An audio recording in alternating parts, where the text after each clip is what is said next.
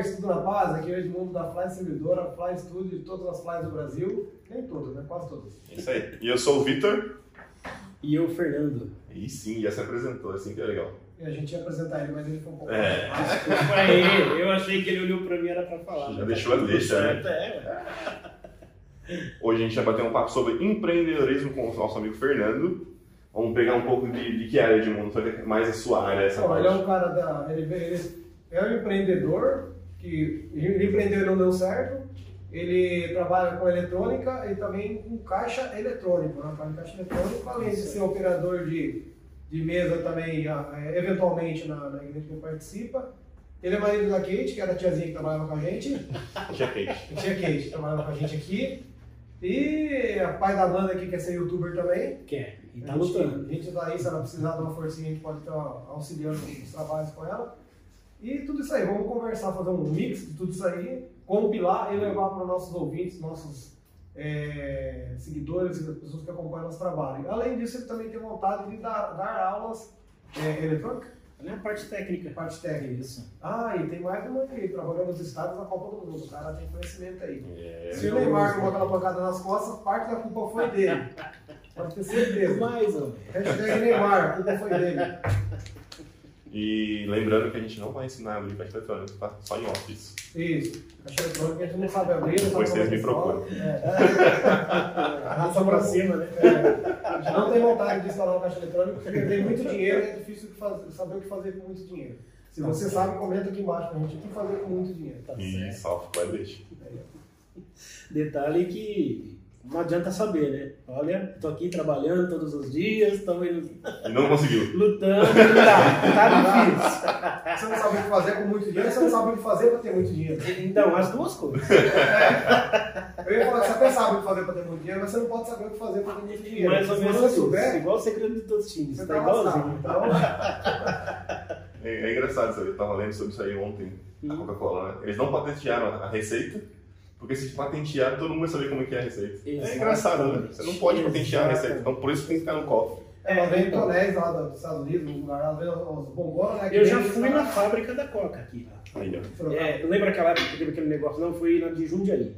Lembra também aquela história do rato na Coca, Sim. não sei o quê? Aquilo lá me encheu tanto o saco. Eu trabalhava nas arenas nessa época. Um dia no aeroporto eu vi um vídeo, eu fiquei doido. Eu falei assim: não, peraí. Mandei um e-mail na Coca-Cola. Coca-Cola, gostaria de visitar o processo de fabricação e eles aceitam qualquer um.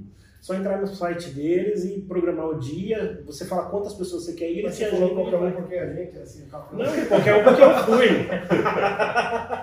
qualquer um porque eu fui. Né? Até tem um post meu na internet que todo ano o pessoal, ei, aí, ó, lembra? Que eu coloquei assim, gente, é o seguinte, vocês querem falar mal, fale. Mas não fale mal da pessoa que me acompanha por todos os anos da minha vida, em todos os Natal, Réveillon, Ano Novo. História. Sempre me segue. Vocês estão falando mal dela, estão me ofendendo. Mas Para. gente mata. Exatamente. e aí nós, eu fui lá visitar. E, cara, é um processo industrial fantástico. E eles falam sobre esse segredo aí que eles vêm, ninguém sabe. É, é um, é uma trama quase igual de dinheiro de banco mesmo para que esse produto chegue, chegue até o, o- o momento da fabricação em si. É, eu, eu conheço um menino que trabalha dentro, ele falou que vê umas bombonas, né, de, de- com um líquido preto lá, e eles só, só, só colocam água, os É, a porcentagem da água, alguma outra coisa só. É muito legal. Se alguém tiver interesse, Eu já trabalhei lá dentro, eu vi vai lá, vai Deve, ver. deve ser que nem piche de asfalto esse negócio que vem de lá, né? Cara, eu fiquei pensando que deve ser muito bom tomar na fonte. É isso aí. Vamos, vamos orientar nosso bate-papo. Fernando, da onde que veio essa parte sua de técnico de eletrônica? então, Foi o começo, Fernando. o meu começo de eletrônica é. Eu sempre fui aquele cara que gosta de desmontar e ver como funciona. Até hoje, saber como funciona pra mim é uma, uma loucura. Né? E eu tinha um sério problema, que eu arrebentava. Meu pai dava um carrinho pra mim pro meu irmão mais velho, eu desmontava o dele. É óbvio, né? Fala sério. Antes date que era nosso, né? E aí ele começou a achar ruim e me proibir de fazer isso, porque toda vez que eu montava não funcionava mais. Sempre Então, só parafuso. sempre ficava troncho. Eu eu- sobrou dois parafusos de eu montei E o LED não tá funcionando. e aí, ó. E aí eu peguei e resolvi ir para eletrônica. E aí o meu, meu, meu pai já era técnico eletrônico, trabalhou na, a vida toda na, na Telesp, que virou telefônica, né? É por isso que faliu. Então.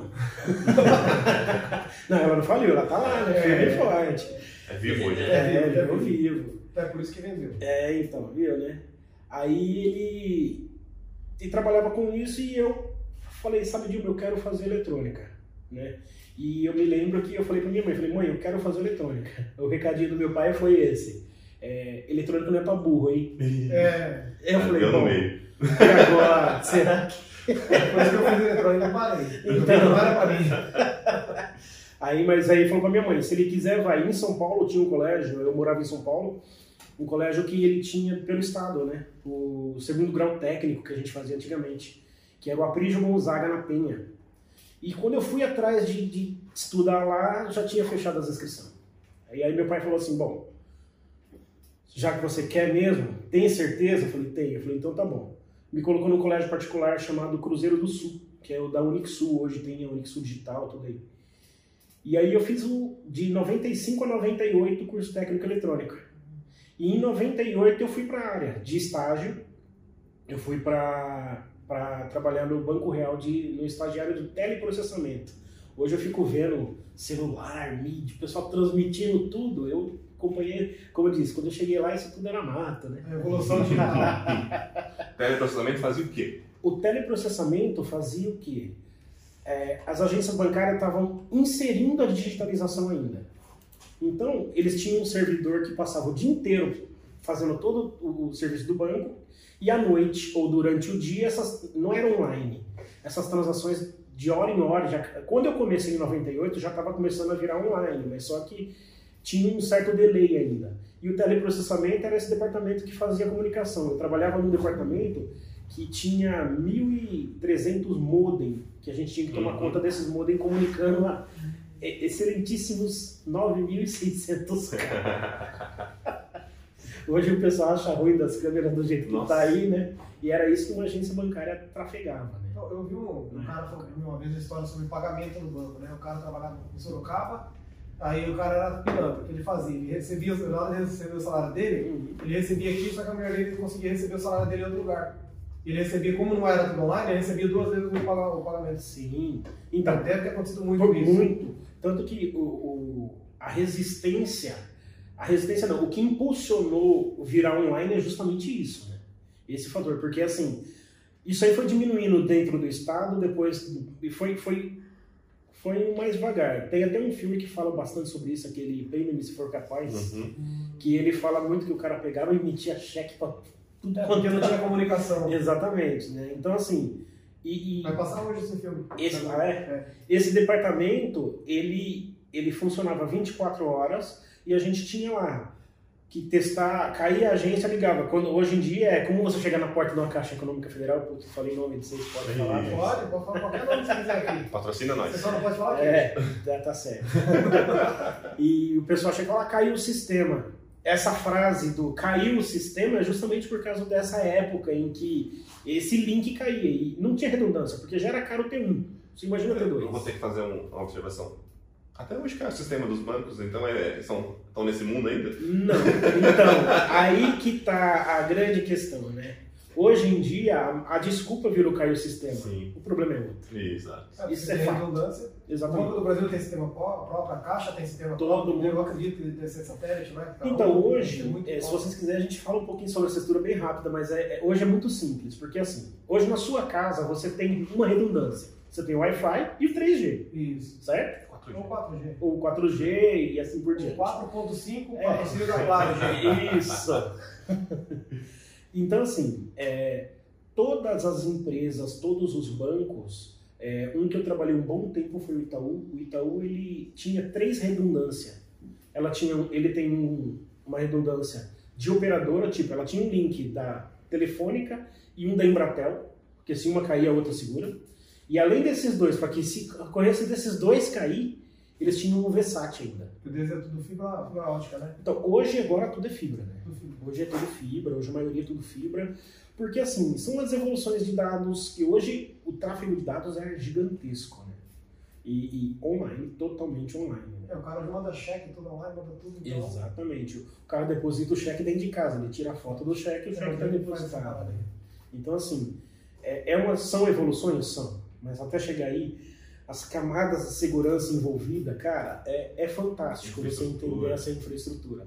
E eu tive o prazer de, de nascer ali dentro para a minha vida profissional, vamos dizer. Né? E, e, aí, isso era o teleprocessamento. Por isso que se falava teleprocessamento, que era um processamento telefônico, teoricamente. É. Né? E o maior volume era feito na madrugada. Por quê? Porque os bancos estão fechados e ninguém está trafegando dado, então vamos fazer. É que nem a internet, é que Isso, o pulso único. Então, era, era justamente essa época, tá? Pra era essa. Né? Isso, para desafogar. Você tira o, o sistema não comportava. E aí foi logo quando veio a privatização das teles. Né? Que aí a gente acaba entrando em questões políticas aí sobre privatização, se é bom, se é ruim. Cada um tira a sua conclusão e eu tenho a minha. É só você pensar. É, antigamente, o meu primeiro telefone, eu fiquei numa fila de 4 horas para ter meu, meu, primeiro telefone celular. Nossa, em 98, eu fiquei 4 horas na fila para pegar um formulário e preencher e mandar uma requisição para ter um telefone. Ainda era Telesp, né? Era Telesp celular. Telesp celular. Isso. Aí, depois dessas 4 horas, demoraram 6 meses, né? Demoraram 6 meses para eles me mandarem uma carta falando: você pode vir adquirir uma linha. Aí eu fui lá para adquirir uma linha. Ah, você comprava a primeira linha, no caso? Sim. Aí a hora que você ia lá comprar a linha, ele te oferecia a gama de aparelho que eles tinham que aceitava a linha deles. E, assim, os, os chips, eu lembro que o maior que eu peguei foi desse tamanho, né? Que tamanho que era o chip naquela época? Não tinha chip. Era direto na placa. é, é engraçado isso, né? Porque a gente evoluiu com o chip, dava liberdade de trocar. E agora a gente está voltando. Então. Sem chip agora. É com tecnologia mudou, né? É, é mais prático mais até, né? prático. né? Então, mas é porque a grande questão é, é, é isso que a gente está falando, a tecnologia em si. Sim. A tecnologia em si, ela é muito dinâmica. Ela é muito dinâmica. Eu costumo brincar com o pessoal, tem o pessoal que trabalha comigo que tem medo de andar de avião. Eu falo para ele, amigão, o foguete que levou o homem na Lua. Eu tenho medo. É, não brinca comigo. Eu não, tenho medo. Pelo amor de Deus. Não brinca Mas não, não com medo de do avião cair, tenho medo da altura. Não, viu? Só você ficar olhando pra dentro do corredor. É, é complicado. É. Ó, lá tem telinha de streaming, você assiste, você é nem esquenta. O que faz quando treme? Não, quando treme você segura na mão de alguém fecha o olho. Então fora que eu coloquei óculos FPV pra ir vendo tudo lá é, fora. É, eu também gostaria, viu? Tem os aviões que tem, né? Câmera em cima da mão. Eu quero ver no FPV. Então, fala sério. Né? Eu costumo dizer que é o seguinte, ah, os caras que foram na Lua, pelo menos eu acredito que os caras foram, eles tinham menos tecnologia do que. Qual é o celularzinho mais básico hoje Nossa. que a gente tem? Ah, deve ser o iPhone 11 Pro Max. não, hoje, hoje, hoje o mais básico é bem mais forte. Os Moto E, que é a linha de entrada, Sim. cara, o foguete que foi pra Lua não tinha 10% da tecnologia que tem ali. Entendeu? Então, assim, a tecnologia tamanho, né? evolui demais, demais, demais. Então, essa questão de chip era isso. E aí é que eu falo, lá atrás, na teléscopo celular, eu demorei seis meses para pegar. E assim, depois que privatizou, hoje, cara, eu recebo 5 a 6 ligações por dia gente me oferecendo telefone. Uhum. É, tem bastante. Entendeu? E-mail, então, e-mail, WhatsApp, compra o telefone, troca o seu telefone, olha aqui. Eu ando com dois telefones no bolso diariamente. E, e, Mas dois, se quiser roubar, ó, dois telefones por dia. É um no vermelho, da. Como é que é? Da.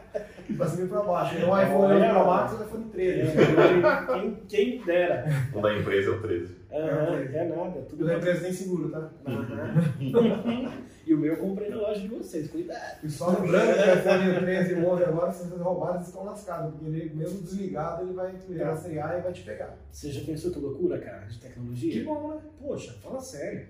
E a Android tá colocando alguma coisa, a Google tá colocando É que, na verdade, isso aí- já tem também. Isso aí faltava só eles ativarem, porque se o aparelho tem a bateria que não sai, a placa tá ali ligada o tempo todo. Meu, tem alguma coisa a gente não. Se o cara tá gravando você enquanto você tá. É. Seu celular tem que estar gravando sua voz. Eles criaram um chip agora que se comunica entre eles com outro celular. Pra tipo, não adianta nada ele te rastrear e não tem internet, por exemplo. Isso. Agora ele se rastreia com outro aparelho que está em volta. Não tem a rede dele, Bluetooth. Wi-Fi, alguma coisa assim. É, não- é um pouquinho mais avançado e mais próximo. Embrulho no papel alumínio. E Tá, não chega e se comunica através do outro celular, olha que legal. Aí Vamos rastreia. supor, você pegou o alumínio, o alumínio agora, embrulhou ele aqui agora, antes dele ser ilumi- embrulhado, ele já comunicou com o celular. Já esse falou, maluco, aqui. já tá me embrulhando aqui, ó. Literalmente, O próprio cara que roubou tá cavetando onde ele tá. Aonde ele tá, exatamente. Então, se você for roubar um iPhone hoje, você desliga seu 3G, seu 4G e seu Wi-Fi. Você só rouba na surdina. E não resolve. Não vai resolver. Fica esperto. Vai roubar lá no, no, Vou no falar- Mercado no meio não tem sinal nenhum. Vou Não, falar não. a verdade. Pior que não, cara. Se tiver alguma pessoa lá que tiver com outro celular, Vai vai. comunicar. Então, Não você tá você pergunta antes, ah, iPhone aí, então vamos. Não, mas Samsung também, não é só iPhone. Não. Não, É. exatamente. E aí a Motorola tá colocando também, então quer dizer, vai virar, vai pegar bom, todos. que bom. Tem isso. É, é o que eu falo, cara, se você quer roubar, não rouba. Trabalha. É, é bom que o, pessoal que se alimenta desse mercado de, de- de produtos roubados Sim, né, sim, vai sim. mudar muito. Vai, sempre vai ter, não adianta, sempre vai ter um, alguém dando jeito pra essas coisas. Na verdade, demorou bastante, né? Que gera muita coisa isso daí, né? É, então, Até os carros estão assim hoje em dia. então é, é um. É um ponto, cara, que se a gente for, nós vamos passar um dia inteiro falando sobre vai longe, porque vai é, é fugir difícil, é, é difícil. Infelizmente, o roubo é um movimento do mercado. Porque ele tira um do mercado, cada um compra, Compra compra outro, outro. Então, não que as operadoras sejam A- a- atuem com isso, mas é o que acontece. Só, só a obsolência programada Imagina, não tá dando conta. Imagina um mundo sem roubo, sem seguradora, quanto que ele gera de dinheiro, movimento. É uma Sem a vai indústria. vendendo as peças como quebra. Lascou. Então. É, você tem que ter é. Infelizmente, assim, é, é, eu, eu particularmente, quando eu, vamos chegar lá ainda, mas quando eu entrei no negócio, eu vi que você tem que ter uma cabeça no lugar, você tem que ter um foco, pensar Sim. bem no que você quer para que você possa fazer, porque senão é, é complicado. A oportunidade aparece. Muito. eu, eu nunca paguei nada pro Facebook. Eu paguei um anúncio do Facebook para achar um iPhone de um cara. É. E eu não acho, o cara não procurou. Eu acho que o dono desist- largou mão, não quis saber.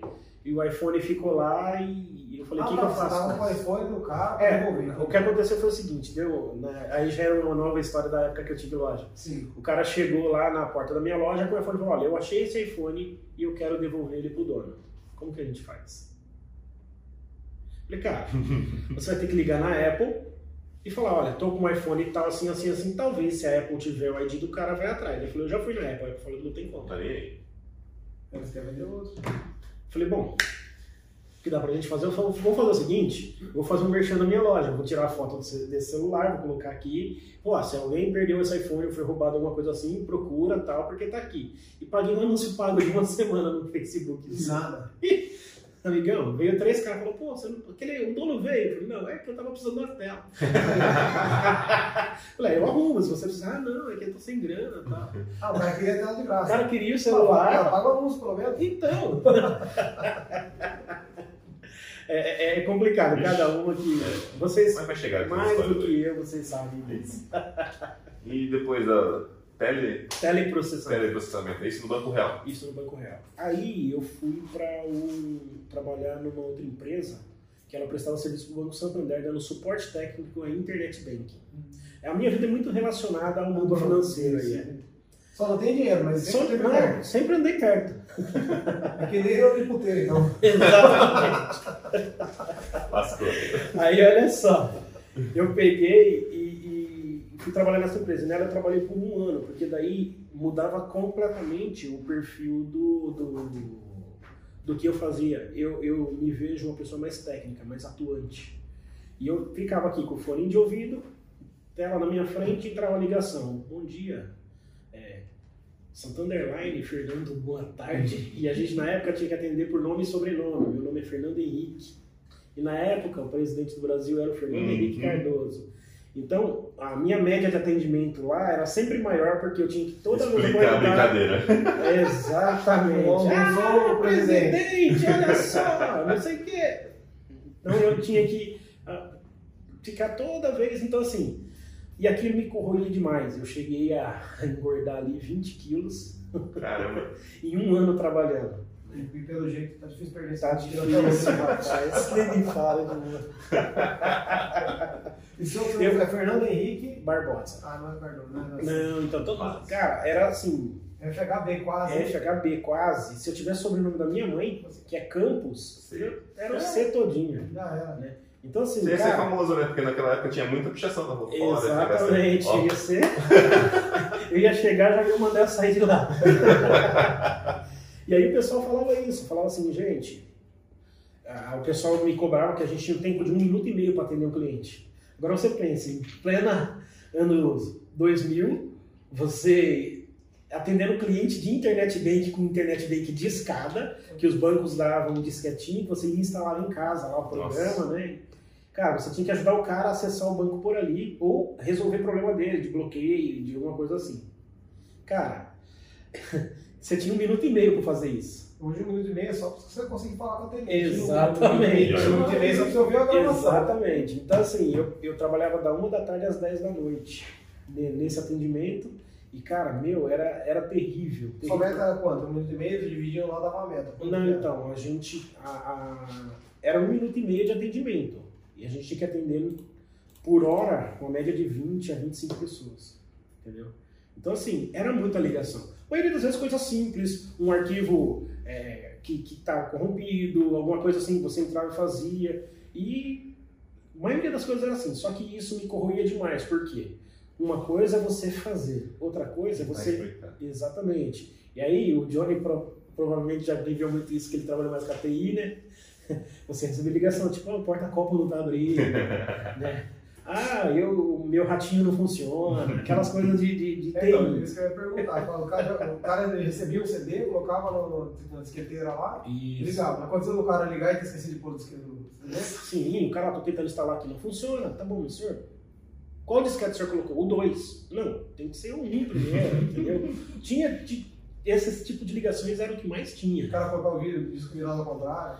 O meu disquete não tá entrando. Ah, era disquete, né? Era disquete, era disquete. Você já está mais evoluído, calma. É, eu já, já era CD. Né? Ah, meu disquete não está entrando. Ah, o meu. Sabe? Coisas desse tipo. Então, assim. E, e tinha um problema, às vezes, de interrupção de modem, que aí eu entrei bem na parte técnica do Windows, ali das configurações de endereçamento, e um determinado computador, ele, essa interrupção de modem não era aceita pelo programa, então você tinha que entrar, fazer aquela configuração para alterar a interrupção, para você poder fazer funcionar. E o gerente do cara na agência falou, não, só você colocar esse disquete aqui, ó, acabou seus problemas. Exatamente. E assim, e- e eu sou um pouco chato com algumas coisas. Se eu pego um negócio, eu quero fazer funcionar. Então, eu nem ligava para esse um minuto e meio. Tá aí o porquê eu fui demitido. Ah, irmão, você esteja vendo isso, o só o carrinho do seu irmão você não fazer funcionar. Tava nem aí. Então, ó. mas hoje eu faço. Hoje, É. hoje o irmão Edivelto, É. ele, quando ele precisa de ajuda, a gente tenta resolver. Opa, passar um pano aqui, pô. Aí sim. Aí, voltando nessa parte aí, depois foi pra Itautec. Aí, daí, eu fui para Itautec, mas através da telefônica, né? Na verdade, eu fui para a CCBR, uma empresa que prestava serviço telefônico. Esse pessoal do Aninho aí cai a escada em cima. Os caras do turbo. Os caras do Isso, os caras do turbo. Eu fui um dos caras do turbo também. Aí sim. Aí, isso em 2000. Foi ali onde eu casei, né? Eu casei no ano 2000 com a Kate e, e aí tava nessa aí de, de um turbo, pra cima e pra baixo. Só que essas empreiteiras, na época, como era tudo muito novo, era aquela. Você né? casou no ano de 2000. Aí eu é chamava de tiazinha, ela acha ruim. ela falou, eu nós... eu, eu, eu casei em 2017, cara, eu em 2000. Casou muito novo. Só se eu com 5 anos de idade. É igual na Índia, pô. Tá na época, 20 na idade, pelo menos uns 60 aí, pela idade do casamento, tanto tempo do casamento, 2000, 20 anos. 60 não, mano, 50. 50 já tem. Não, 42. Não, 41, ela vai me matar. Aí, ó, aí, já ó. 42, eu já chuto. Quando, não, 42. Quando ela fez 40, ela tava aqui com a gente. Tá, é. Eu chuto a margem aí do 42 lá pros 45. Eu acho que a idade de é. 40 na idade. É 42. 10%. É que eu sempre brinco com ela, com a questão da idade, que eu sou mais novo que ela, né? Mas, sem dúvida. E eu sou de 80 e ela é de 78. Então ela briga comigo falando que ela vai me matar porque eu tô falando isso. É, e ela briga comigo que ela fala que ela é só um ano mais velha que eu. Eu falo, não, é dois. E o Instagram dela vai estar marcado na descrição do vídeo. Vocês acompanharem aí a Kate. 80 menos 78 é dois. É dois. Simples. Ela fala, não, mas é que é um ano e não sei quantos meses. Ela É. fica fazendo essa conta. É, tem a questão dos meses também, isso aí faz muita diferença. Também acho. Principalmente quando você quer se aposentar. né? Nossa, muito bem. Você quer tá mais velho, né? Então, aí, dessa época da telefônica, essas empreiteiras era muito complicado, porque daí eles entraram num pique de que eles não pagavam. É, hoje vocês criticam o pessoal da, da, da net, das empreiteiras que Não, vão na sua casa fazer serviço, cara. Tenha paciência com esse povo aí, porque é complicado. A gente vai matar um por dia, só mais ninguém que tira. Exatamente. Inclusive, o amigão que fez a minha última instalação lá em casa, os fios caiu tudo, hein? Volta, Aí, viu? Precisa, né? Eu tô defendendo vocês aqui, mas olha só. Dele? Peguei. Ele não vai te responder. Ele não responde, né? infelizmente.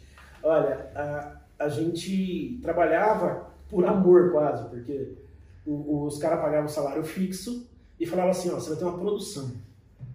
Então, por instalação, você ganha três pontos, era o tal de pontuação, não tinha hora extra. Por instalação, você tem três pontos. Por par medido, você vai ganhar meio ponto. E por improdutivo é um ponto. Então, você saía com seis serviços de manhã. Se você instalasse os três ao final do dia, você teria lá 18 pontos. Você, era obrigado a fazer 144 pontos no mês, que é o que eles falaram que garantia o teu salário fixo. Não, Amigão. né? 10 dias trabalhando aí e batia. Não, cara. Se, se a Não, regra não. funcionasse, seria bom para o funcionário. Mas o problema todo é isso. É isso que eu questiono com regras, cara. Eu sou louco Ah, por isso que o cara da net está é, é turbo e está sai correndo. Exatamente. Não volta nunca mais. Quase isso. É que hoje o deles eu não sei como funciona, tá? Mas naquela época era assim que funcionava. Cara, eu fazia, eles falavam que era 144 pontos, depois mudaram para 188 pontos. Bateu a meta, dá uma. Bateu a meta era seu salário garantido. O que você fizesse além disso, você ganhava um real por ponto. Pô. Não, três reais por ponto. Na época, real, valia Poxa. bem, né? Exatamente, né? O 2000 era pau pau. É, É, se você for ver bem, ó, ontem, ontem o Luciano Huck tava mostrando lá, ó, a Maiara Maraíza lá, que era 50 reais. Eles atualizaram, se fosse hoje era 85 e Então, pouquinho. Então, você o viu, real hoje já tava, já da época de quando vocês casaram lá em 2000 e pouco 2000. pra cá, já saiu uns 10 reais. Então, aí que tá a grande questão. Você valia a pena. Então, assim, você fala, pô, vamos trabalhar. Eu fazia em média 380 pontos por mês. Essa era a minha produtividade, porque eu sempre fui controlado de marcar, de Você fazia mil e poucos pontos, é, pô, não, 380 pontos na instalação. pontos. Entendeu? Então tá. Tira os 144, o que sobrou era vezes 3 reais. Você recebia? Nunca chegava. Era três meses pra pagar, pagava metade, pagava errado, uma coisa. Isso começou a me irritar de um jeito, cara. Porque assim, eu, cara, eu não ligo de trabalhar, me paga. Eu também, a gente trabalha por, go- por gosto mesmo. Exatamente. Ah, você viu o último vídeo, né? Se a gente fosse trabalhar pelo dinheiro no YouTube, a gente tava lascado. Exatamente. A É longo prazo, tudo é longo prazo. Sim. Esse vídeo hoje, por exemplo, o cara pode estar vendo ele é, no dia do lançamento do vídeo, ele pode estar vendo ele no ano de 2025, 2030. E uma informação que está nesse vídeo hoje pode ser muito importante. Ele. lá, Mesmo ele está tratando de assuntos passados, mas no futuro pode ser que ele faça sentido. Exatamente. É, é- é o histórico das coisas, às vezes, resolve. Sim. Eu, eu pego, ver, às vezes, vídeos, começo a ver alguns vídeos antigos e falo assim, nossa, aí você começa aí você lembra daquele contexto da época, ah, na época isso era importante, era feito assim por causa disso. Né? Isso eu acho que é muito interessante. É, a galera vê hoje de um jeito. É, mas por que fazia assim? Isso. Isso é tão fácil fazer assim. Aí não percebe. É o vídeo daquele rapazinho lá que fica. Isso. por quê? Porque, de verdade, ele tem razão. O rapaz tem razão. Eu tô, tô lendo um livro, o nome dele é Força de Vontade Não, não Funciona, se não me engano é o nome do livro. Aí ele tem uma, uma parte que ele fala assim, que, sobre motocross, né?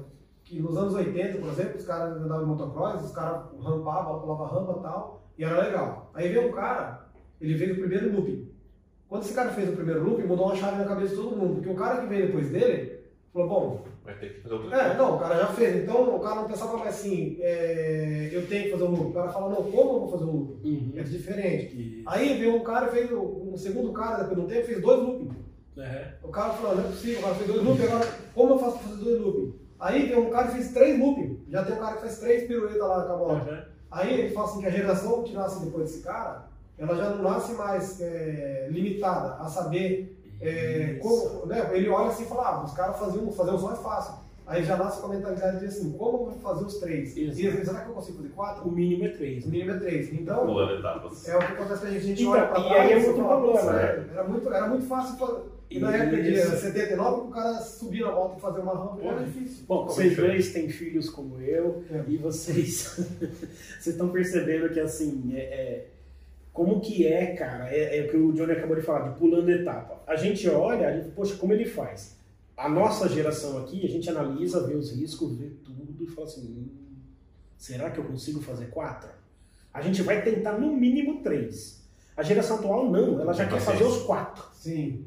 Ela não, não, se eu for fazer três, ele faz. É que quero. depende muito da- da- da- do perfil da, criança também, do adolescente, né? Sim. Eu falo pro Diana às vezes, o que será dessas crianças, cara? Porque eu vejo que a gente tem muita tecnologia disponível, tem muita coisa disponível para eles hoje que a gente não tinha, só que você olha para as crianças, elas não querem nada disso aí, cara. Não. Parece que tá tem uma sobrecarga de, de informação e uma subvontade, fala? Isso. Não, mas sabe, eu acho que a grande questão, Edmundo, sabe qual que é aí? É, eu vejo, pelo, a minha tem 15 já. né? O Johnny, eu acho que de nós aqui tem a gama maior ali, um range maior pra falar, né? É, De 1 a 8. Mas assim, é, é, eu vejo pela, pela minha, eu falo assim, poxa vida, ela. Cara, algumas coisas que pra gente seria o máximo. Você quer ver uma experiência que eu achei assim louca? Eu falei, meu, que. A primeira vez que eu levei minha filha andar de avião, cara, eu tava muito mais empolgado que ela. E pra ela, ela, ah, tá. Normal. A normal. única pergunta que ela me fez foi: a gente tá assim ou assim? Eu não entendi. Falei, por quê? Ela, porque as nuvens estão lá embaixo. tipo, ela só via as nuvens daqui pra lá. Então, essa foi a única Sim. coisa que foi de diferente pra ela. E nós já percebemos como é que esse negócio voa, Nossa, eu como é que tava, sustenta. assim, ah, admirado, uau, que... E pra ela, tipo, ela Tipo dormiu, a mesmo. primeira perna ela dormiu, ela nem ligou, cara. Nossa, aquilo me deixou indignado. A gente foi para Aracaju, ela saiu daqui para Salvador, que foi a nossa primeira perna, e ficamos lá duas horas parados esperando a próxima, e ela, ela só foi acordar lá em Salvador. Na hora que a tá gente. preocupada, né? Não, e o outro voo foi de 20 minutos. Aracaju, Salvador, 20 minutos. Ah, Caju é. É? Você vai falar. Não sabia, não. Pô, é terra fantástica. Quero voltar lá. Olha lá, olha lá. Quero voltar lá. E acompanhei os, as passeios É. da Edmundo. Então, e a gente fica, eu fico assim, pensando que a gente tem muita informação, só que e as crianças nascem já com muita informação, Sim. só que elas têm muita informação para aprender, muita coisa para aprender no ramo do empreendedorismo, porque o cara pegar um celular com toda a tecnologia na mão, saber fazer TikTok, um monte de coisa é fácil. Agora o cara saber como converter essa, essa o que ele faz para um ganho, rentável, é muito difícil. E é tiver eu questiono com a minha filha. é o que eles não querem aprender. Ela- a conversão, eles querem aprender a fazer um videozinho engraçado. Ela, ela briga com a gente para abrir um canal no YouTube já tem uns seis anos. Eu já falei pra quem te apoiar. Então, eu já falei para Kate apoiar também, só que a gente tem as decisões assim. É, a porta lógica, vai ser o foco. É. zero e um. Mas Só- você tem que apoiar. Só vai, que- é, e a porta é a porta end, né? Que só dá um se for um e um, vai dar um, senão nunca vai dar um. Aí eu pego e falo pra ela assim, olha, é, filha, você vai abrir um canal? Tá, beleza, do quê? Isso. Pra quê? Com o quê? O que, que você vai passar? Vai agregar pro mundo. Exatamente. Ela- aí ela me dá uma no meio da perna, né? Ela fala assim, pai, mas só quem faz sucesso só fala bobeira. Aí você para pra pensar e fala, caramba, Ela tem razão. ela tem razão. E aí, eu tava comentando com a Kate a semana passada que tem me preocupado muito esse mundo que tá ficando aqui. Sabe por quê? Só bobeira faz sucesso, cara. É. Você, faz, você ser certo, você ser honesto, você fazer direito, você fazer bem feito, você não tá tendo mais valor. É só olhar nossos vídeos. Sim. Só olha quando, quando a gente trabalha, quando a gente investe. Aí vem um, um cara que ele fala uma, uma besteira gigantesca e bom. Sim. Só que também tem mudado. Se você observar hoje, por exemplo, eu gosto muito de acompanhar o Afonso Padilha. Ele fala muita coisa idiota, só que ele é um puta cara inteligente e as coisas que ele fala, pelo menos pra mim, faz sentido na questão da recepção. Sim, sim. Ele tem muita piada idiota, só que muito, né, muita Mas pra reflexão. muita gente é só a parte idiota. Exatamente. Não pega essa outra parte dele. É. É porque assim, a, a, a Kate e a Amanda, elas falam pra mim assim que elas não gostam nem de ver filme comigo. porque tem os dois extremos, né? Eu sou duro, cara, eu sou um 880. Ou eu ligo demais ou eu ligo de menos. Então, assim, até eu chegar na metadezinha ali é complicado. e elas acham ruim porque, assim, é igual. Ah, a gente tá vendo um filme, aí tem uma explosão de um carro, bum, explodiu. Eu falo, ah, ah, um carro não explode desse jeito. Isso é chato pra caralho. Exatamente isso. E, cara, eu tô me tornando cada dia mais. Tá difícil. Tem dia que eu falo, tá difícil conviver comigo mesmo. O problema em casa é outro. Quando em casa eu tô assistindo um filme, eu já olho e falo pra ela, você já sabe o que vai acontecer, né? Eu já fico, eu já fico falando assim no próximo capítulo pra ela. Ela fica maluca, não vou assistir com você não. É, Tipo então. assim, tem um casal já falou assim, já sabe quem vai se envolver com quem, né? Não é nesse termo, mas já sabe quem vai se envolver com quem, né? É muito óbvio as coisas. né? Aí ho- hoje ela já olha pra mim no filme, ela já fala, você já sabe quem vai se envolver com quem, né? É, então. E aí, assim, esse monte de coisa que você falou, as mensagens. E infelizmente, cara, em tudo isso, todas essas mensagens que a gente tem recebido, elas são subliminares. Você quer Sim. ver? Você quer ver uma, uma coisa que assim. Esses dias eu estava conversando com o pessoal, justo pelo que eu trabalho também, e falando assim que eu assisti La Casa de Papel agora, tem dois meses que Eu, estamos juntos. todas. Mas eu assisti porque eu cheguei num momento e falei assim, eu vou assistir pra Tem- eu agora tenho que é. assistir isso. Vou ver, Eu vou, vou faço ver assim qual é. De verdade, cara, produção legal, uma história legal, ah, legal. Só que pra mim é uma série completamente subversiva. Clichêzão. Entendeu? Não, a questão nem é só clichê, Johnny. Eu, eu digo assim que subversiva no sentido de. O que eu vi, tá? Pode ser que vocês viram, depois comenta no vídeo aí que vocês viram. Porque... tá vendo? Tá aprendendo, né? É, não, é sério, é uma temática legal, porque assim, ó, eu vou falar o que eu vi, depois vocês me falam lá, comentem no vídeo, depois falar que não, porque eu vi que eles ensinam, eles querem romantizar o crime. Isso. Não, eles romantizaram o crime, né? É romântico, lindo, bonito. A, a Nairobi, né? É a menina que ela toma um. Cara, se assusta na hora que ela toma um Alerta tiro na cabeça. spoiler. Alerta de spoiler.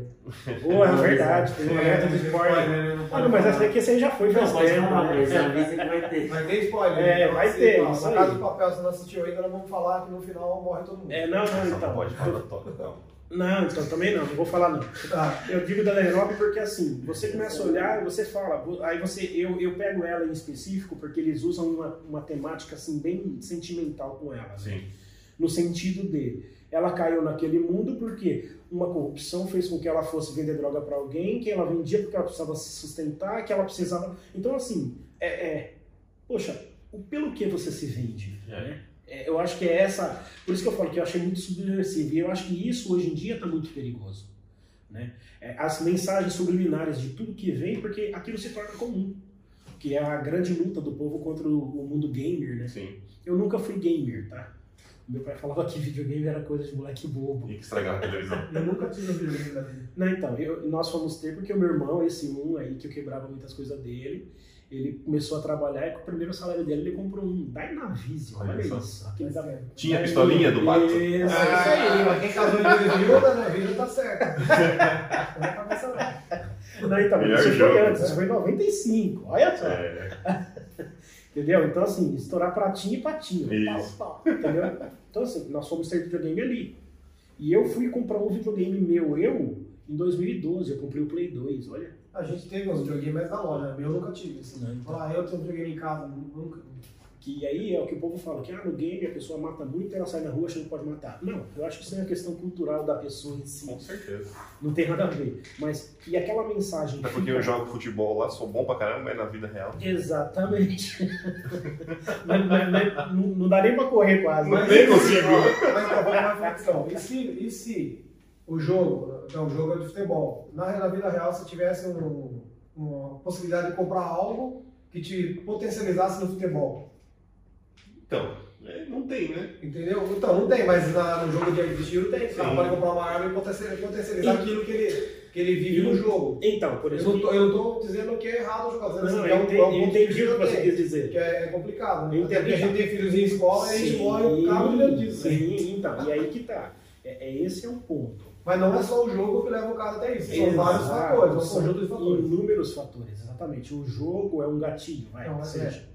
Entendeu? Então, assim, é. é- É o que inspira o cara que no que que Inspira ou extravasa ali, né? É. Sempre tem os dois que lados, é é que eu difícil tava falar. falando da, da série em si. Eu, pra mim, eu achei ela bem subversiva nesse sentido.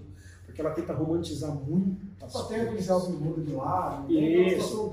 A policial, a secretária que muda o lado também. E, e aí, assim, e você vê que o filme inteiro você tá torcendo pro ladrão, cara. O filme todo.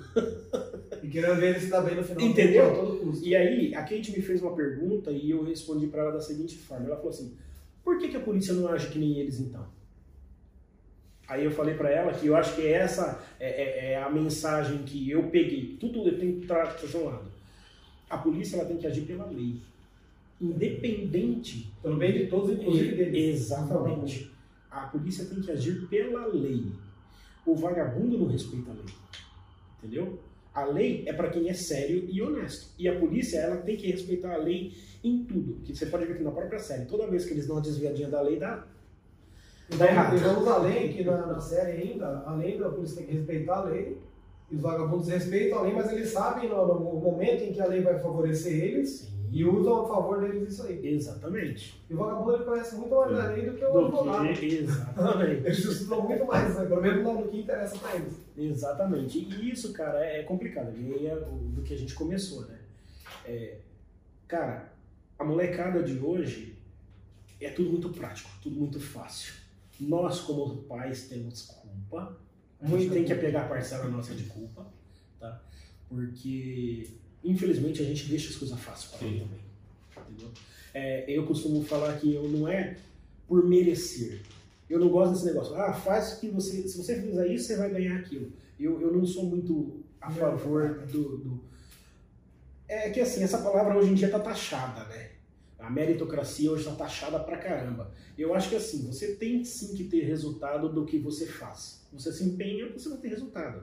Um exemplo disso é o nosso amigo Cristiano Ronaldo, né? Exato.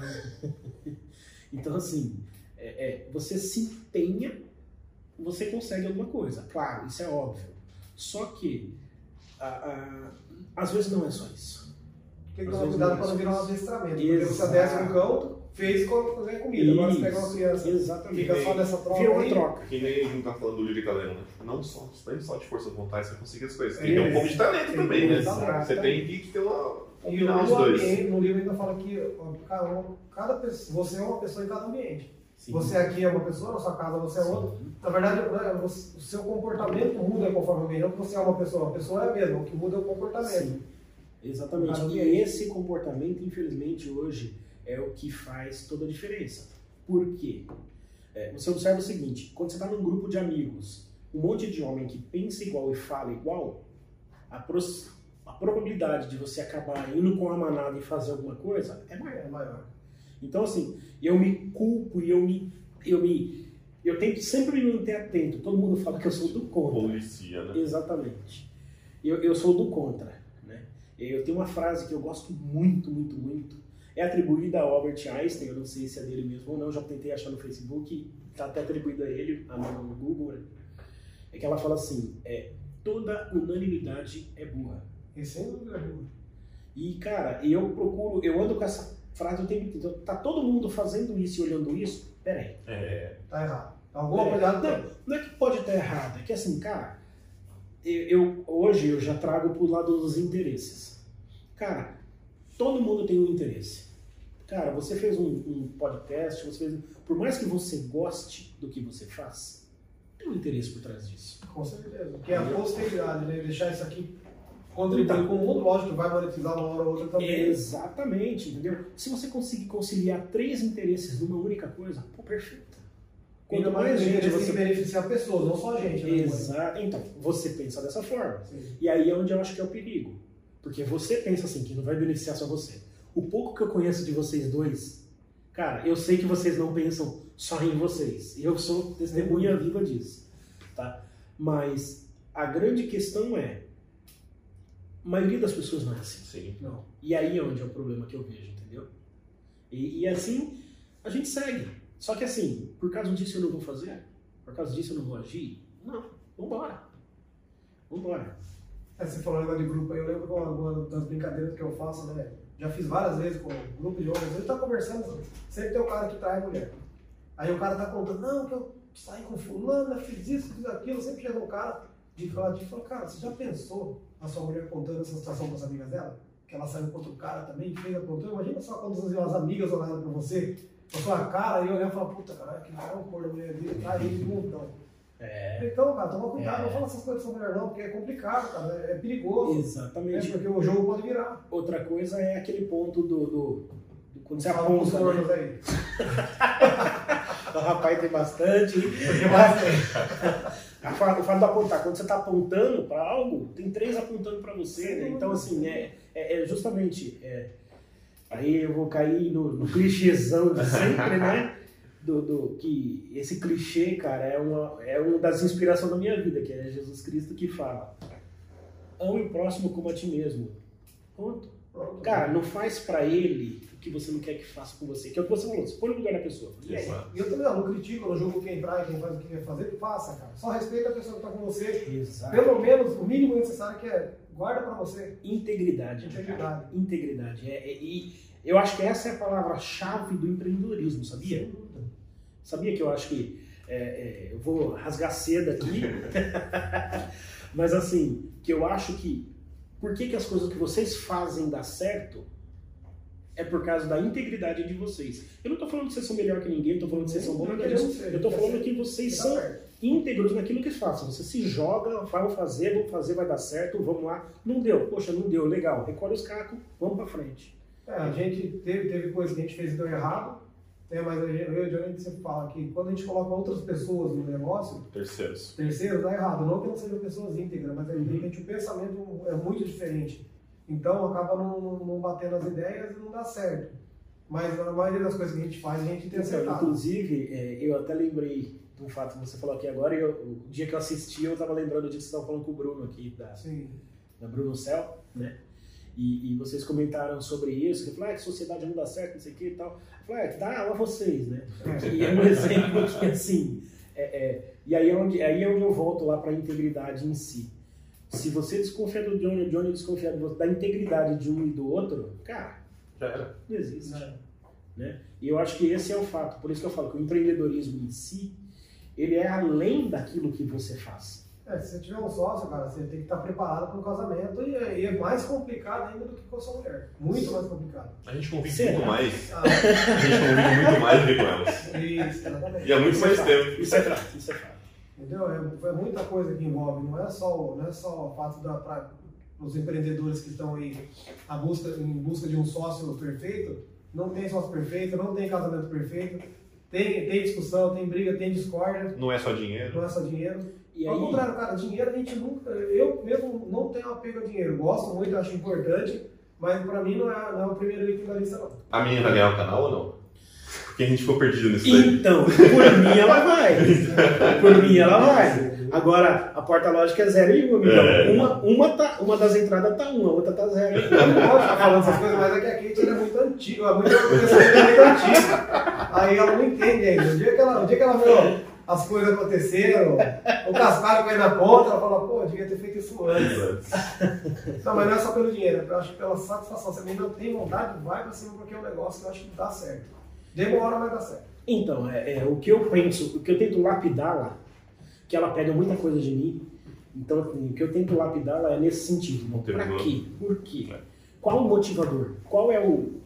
As pessoas vão procurar alguma coisa que faz sentido. O que, que faz sentido? Se for porque o youtuber é rico, você esquece, você tá lascado. Exatamente, eu já falei isso Você tá, ó, você tá no sal. Vai pro Instagram que dá mais dinheiro que o YouTube. A sua ainda tem 15 anos, eu acho que ainda é mais fácil você mostrar pra ela. E as minhas querem começar com 8, 4. Eu tento pensar, tipo assim, pra quê, pra quê, pra onde vai? Uhum. O que, que vai acontecer com elas? Será que vão ficar fúteis porque são muito novos? Eu fico e a exposição. Exato, também. Cara, também cara. Outro dia, a gente, eu uma vez tentei fazer vídeo, vídeo com a minha filha, eu comprei em São Paulo 25 um brinquedinho pra ela pra abrir o brinquedo.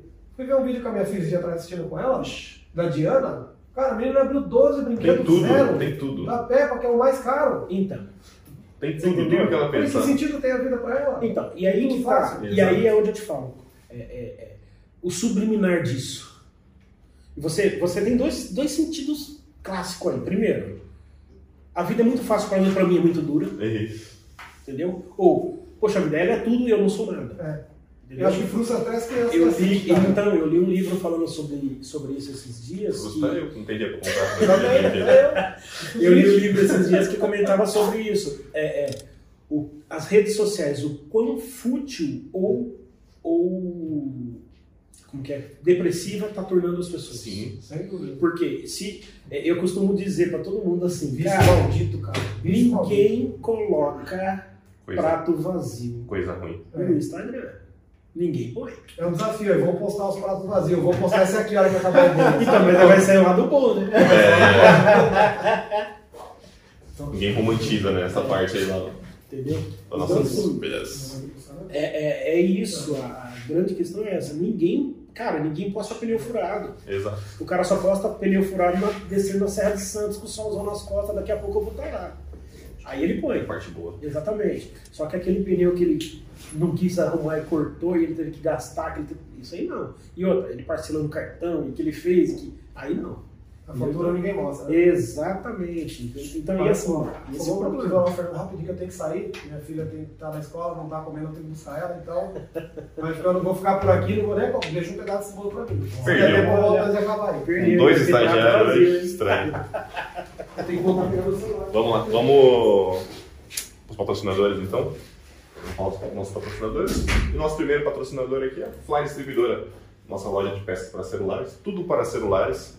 Precisando de qualquer coisa, peça de reposição para o seu aparelho, é só entrar lá, flydistribuidora.com.br. E nosso outro patrocinador é a Fly Acessórios. A nossa loja de acessórios ainda não tem no site, mas precisando de qualquer acessório para celular, cabo, película, capinha, chama os meninos no, no Instagram lá, acessórios fly, que vão atender muito bem vocês, beleza? E nosso outro patrocinador aqui, Móveis SA, Marcenaria SA. Nosso amigo Samuel, responsável por todos os móveis da nossa loja, desde o começo das nossas lojas. Inclusive essa mesa aqui, ó, ele que fez pra gente. Precisando de qualquer móvel para seu escritório, casa, qualquer coisa que você precisar, chama os meninos lá que eles vão atender muito bem vocês.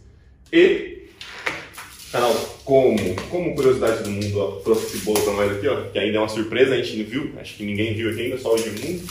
Eu já suspeito o que é, mas vamos lá, vou mostrar pra vocês aqui, ó. Tá sempre trazendo um, um bolo, alguma coisa pra gente participar aqui do nosso podcast. Né, Dom? Eu já vi. Vai ter prato vazio. Hoje vai ter foto do prato vazio, com certeza. É, Cacá, tem um outro lá, ele levou embora, aquele cortador do pudim lá? Esse nojo. Eita, que beleza, ó. Gosta de bolo de fubá cremoso? Uh. Só vai faltar o café, hein? Falei de farinha. Vixe.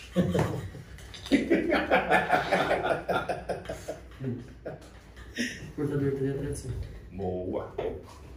Valeu, Kaique. Nossa, pausa para o café aqui, ó. Vou esperar do café. Eu tô, tô me contando esse bolo aí desde a hora que eu entrei ali. Opa, verdade. Esse aqui eu acho que eu já experimentei. É assim, como diz o, aquele filme lá, On The Line. On the line.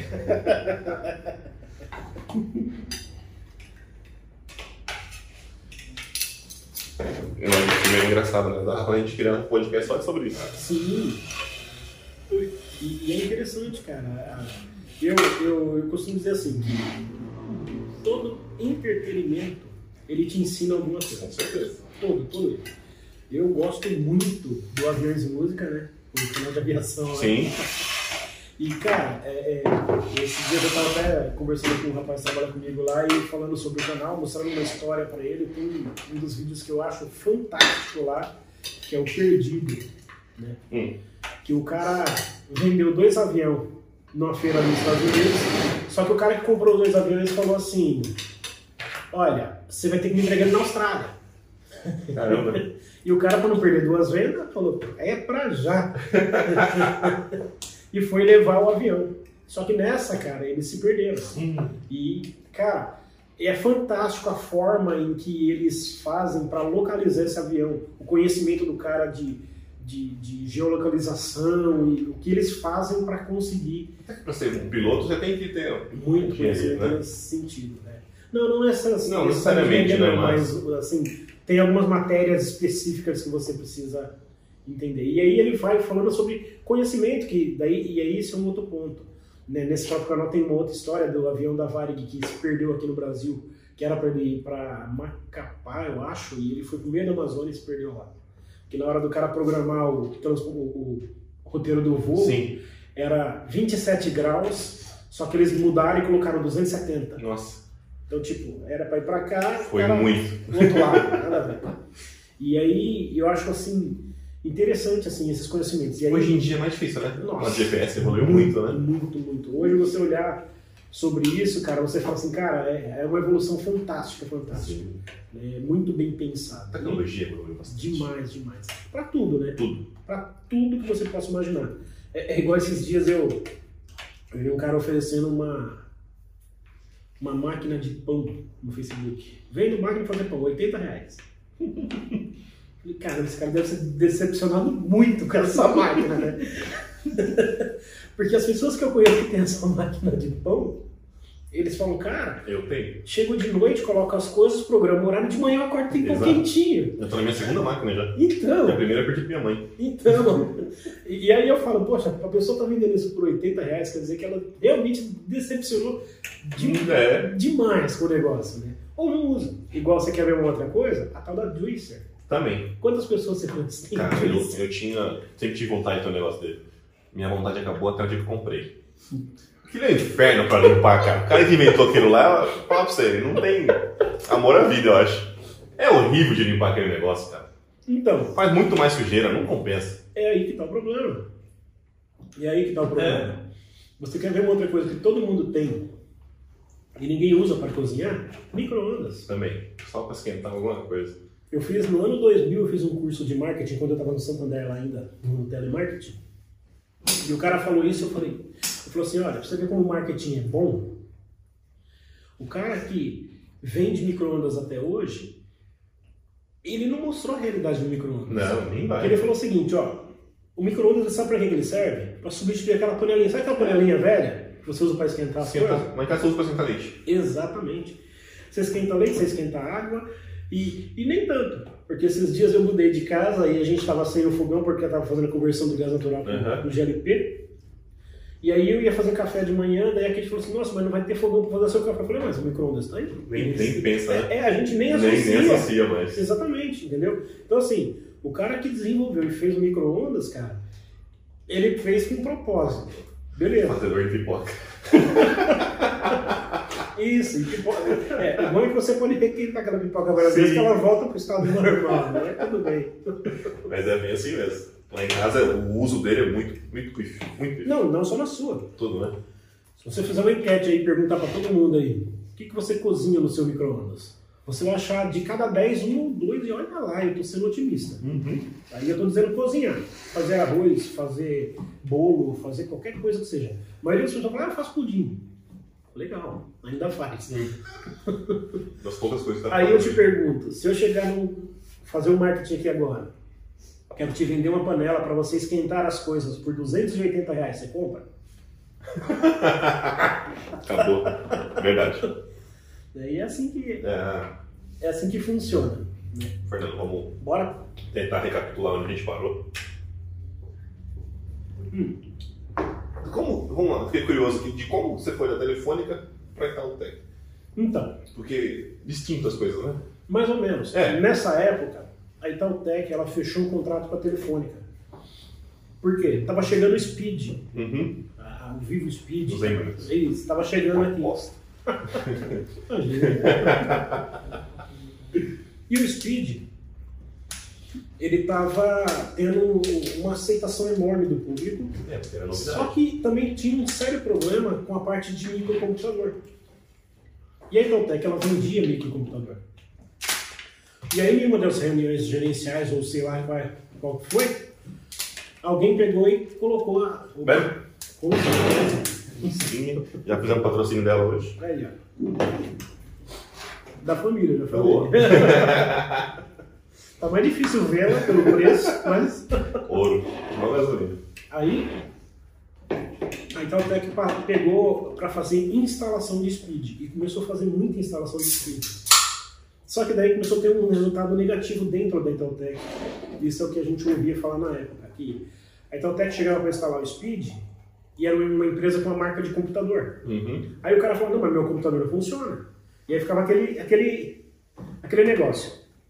O cara chegou, pôs o speed aqui no notebook dele e funcionou. Mas o computador do cara não funciona. Por quê? Porque o computador do cara não estava instalado drive, não estava instalado placa, não estava um monte de coisa. E aí começou a vir essa necessidade. E aí começou a derrubar vendas da Itautec de computador, você acredita? E aí o que, que os caras fez? Tô fora. É porque até então era tudo modem, né? Até entrar o Speed, placa de Isso. rede, É, a placa de rede é um modezinho de É. 56K. 56, É. Geralmente E- Motorola. Isso. Traste. E aí, eles, ou da Tricom, né? A Tricom e Motorola eram as duas que rebentavam. Falei muito esse negócio. Nossa, eu também. E o drive não funciona, Nossa. e a interrupção não pega, e Beleza. coisa linda. Aí você tá revelando um pouquinho sua idade. Né? Só conversa, não, mas peguei essa parte aí, viu? Falei é que eu era novo no mercado. Era novo, comecei novo. Eu comecei a formatação com Windows 98, só pra vocês terem Aí. ideia.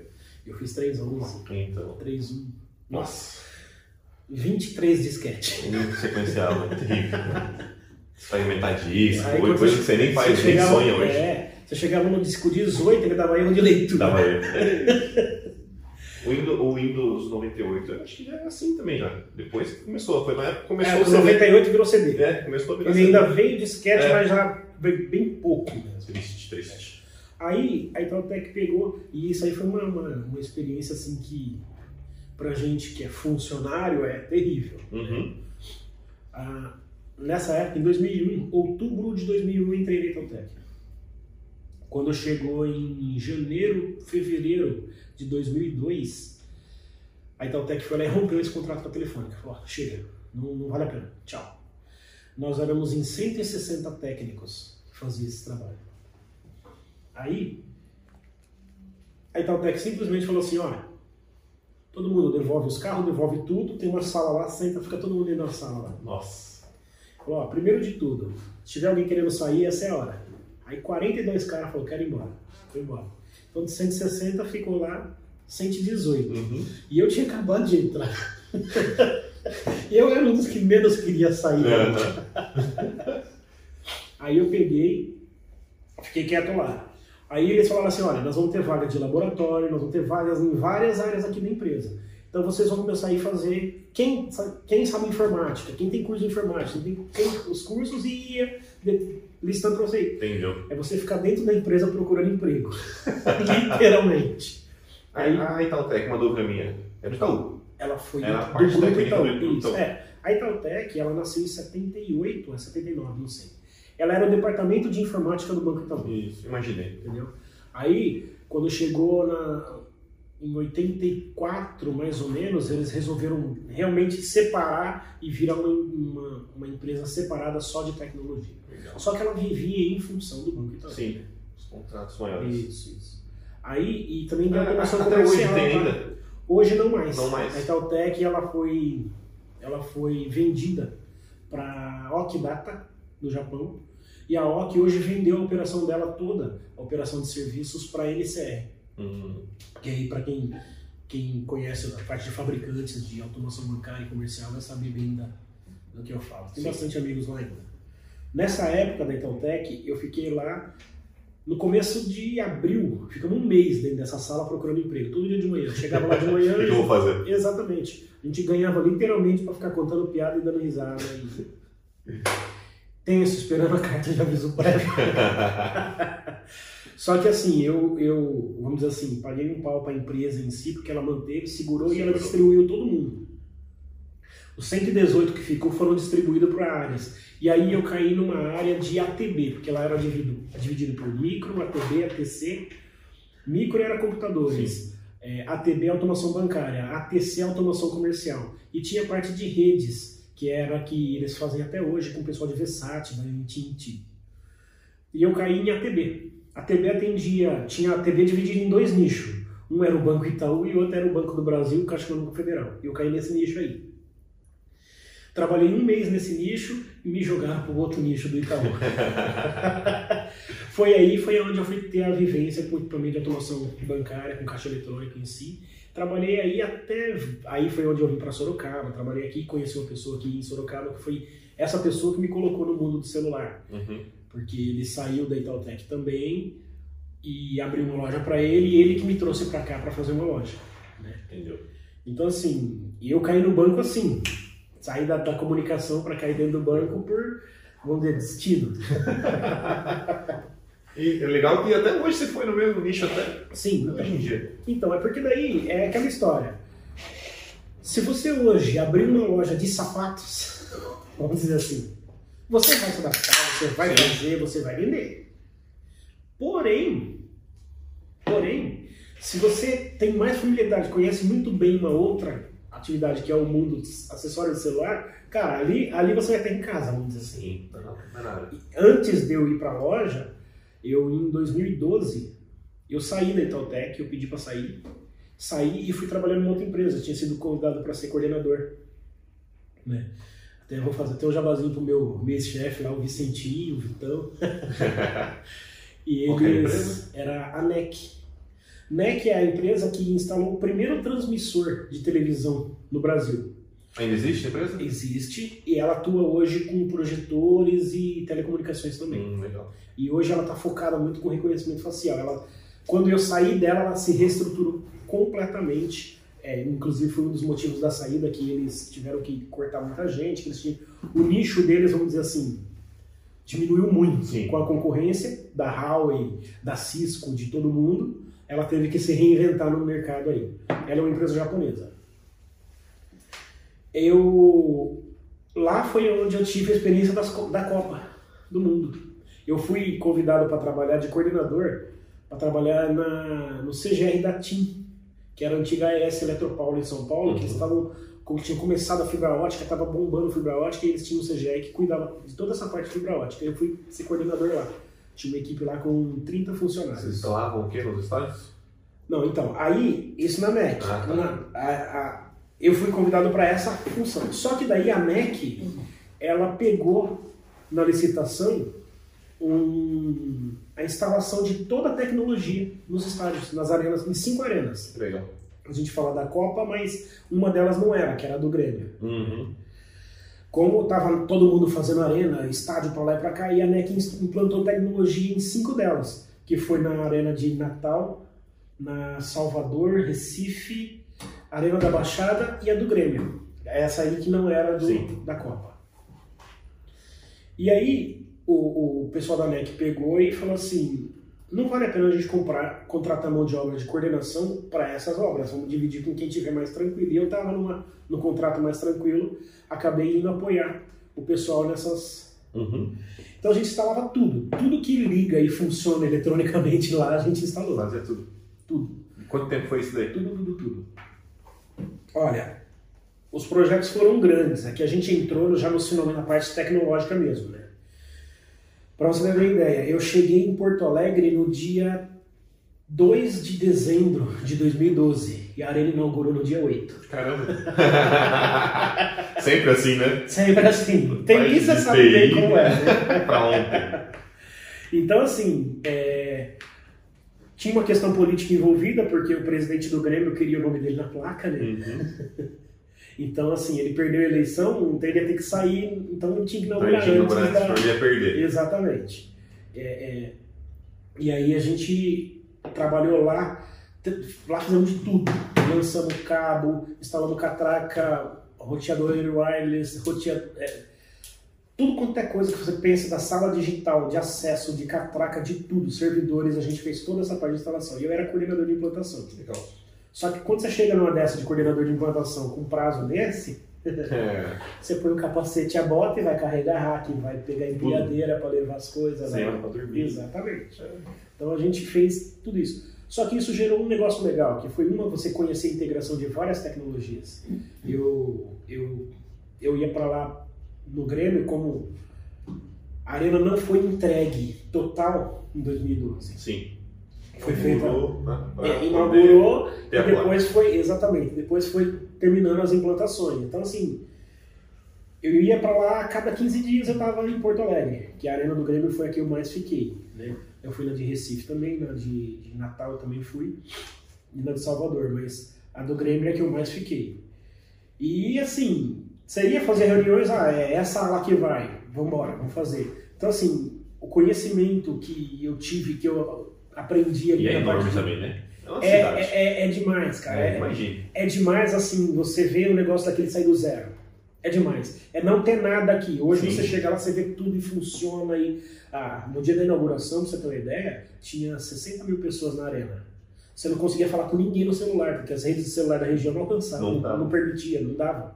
Todo mundo tinha celular, mas ninguém conseguia falar. Então, assim, a gente teve que improvisar, tivemos que ficar com rádio, é, comunicação ali rápida e foi muito interessante. É, Porque... é, então, isso aí mostra também um pouco essa evolução, né? Porque antigamente fazia estágio era só concreto, né? Sim, Tinha nada. Só é máxima iluminação. Hoje em dia não, hoje em dia é tem tudo. impressionante, cara, a evolução da construção A civil iluminação mudou, e da a tecnologia. rede mudou, os caras são mais confortáveis. Isso. Cabe menos pessoas porque são mais confortáveis. Sim, tem mais conforto. Outra, você tem um cara que quer ficar pulando do seu lado, ele vai pular e não vai te incomodar. Não vai, exato. Entendeu? Então, assim, Coração, essas é- é- bem pensadas. cara, é, é muito. É muito. Assim. É uma evolução muito grande. Sim, É, eu até questiono muitas pessoas. Ah, é que antigamente. É que antigamente. Eu falei, cara, antigamente já foi. já foi. não tem mais. Antigamente é ontem, agora Exatamente. Eu falei, antigamente você não usava WhatsApp, hoje você não fica não sem. fica. Teve a queda desse Exatamente. Você viu como que é ruim ficar sem? É. Imagine. entendeu? Então assim, cara, antigamente, cara, antigamente já foi. Esquece. Entendeu? Então, assim, tem muita coisa ruim que a tecnologia trouxe? Tem. Só que tem muita coisa boa. Com certeza. Tem muita coisa muito boa. Muito boa. Entendeu? Essa pandemia mostrou aí mesmo que, cara, é, é, vamos usar ela pro bem. Exato. E ajudou a evoluir bem, bem também, né? A parte Exatamente. da pandemia aí deu um impulso nessa parte aí de evolução. Sim. Tem, é, foi ruim, foi, mas para algumas partes ajudou a Então, empurrar. cara, se você for observar, a humanidade ela evolui em Sempre, ciclos. sempre tem Em alguma ciclos. coisa. Exatamente. As guerras Guerras. jogaram a gente pra frente. Ah, Essa pandemia vai jogar a gente jogar. frente. Só que vai gerar coisas ruins. Porque eu falo que sabe qual que é o maior problema pro mundo não dar certo? É o ser humano. Ser humano. A gente trabalha contra. Exatamente. Tudo que a gente puder fazer para prejudicar, a gente faz. Mas é verdade. Essa é uma realidade. Então, assim, é, é, eu costumo dizer muito, eu, é assim, a não ficar olhando para trás. Puta, eu devia ter feito, ai, eu fiz, ai, puxa. Cara, não Não fez. Você não fez, cara, faz Acabou, agora. é. Acabou. Você não quer fazer mais agora? Vai fazer outra coisa? Legal. Mais fácil. Entendeu? Mas faça. alguma coisa, não fique parado. Né? E foi esse o caso, nas arenas. Aí quando eu saí das arenas, cara, me despertou uma vontade enorme de estudar engenharia. E aí eu pensei, cara, tecnologia eu já trabalho bastante tempo. Que engenharia eu faço? Aí eu optei por fazer civil. Nada a ver com a tecnologia. na época que eu tava também nessa, que eu, eu acabei escolhendo elétrica. Eu achei que é a que mais. Aham. Esse viu. Eu, eu gosto de parte de construção, mas eu acho que elétrica é a que mais se encaixava pra mim. Então, Na época. então, mas aí que tá. Hoje, você escolheria o quê? Civil. Tá vendo? Por quê? É, esse é o ponto. Abrange mais coisas. Esse é o ponto. A questão não é nem do aprender, porque o aprender, teoricamente, você vai estar aprendendo, Sim. a base é a, A base é mesma, mesmo. você só vai mudar os campos específicos. Só que eu penso na, na- que a civil é muito mais abrangente. Vamos lá. É, eu descobri isso depois. Sim. Para uma companhia de telefonia instalar uma, uma torre de telefonia, ela precisa de um engenheiro civil. Precisa. É o civil que põe a torre. Entendeu? Então, assim, Nas até das empresas e tudo aí. Sim. Trabalha em tudo. Não é só, ah, ele vai fazer planta, E- vai exatamente. fazer. Não é. é, é tudo muito nichado, Muito. vamos dizer assim. Então, assim, ah, engenheiro civil, todo mundo já viu o cara com, com o pé no Sim, barro. já tá.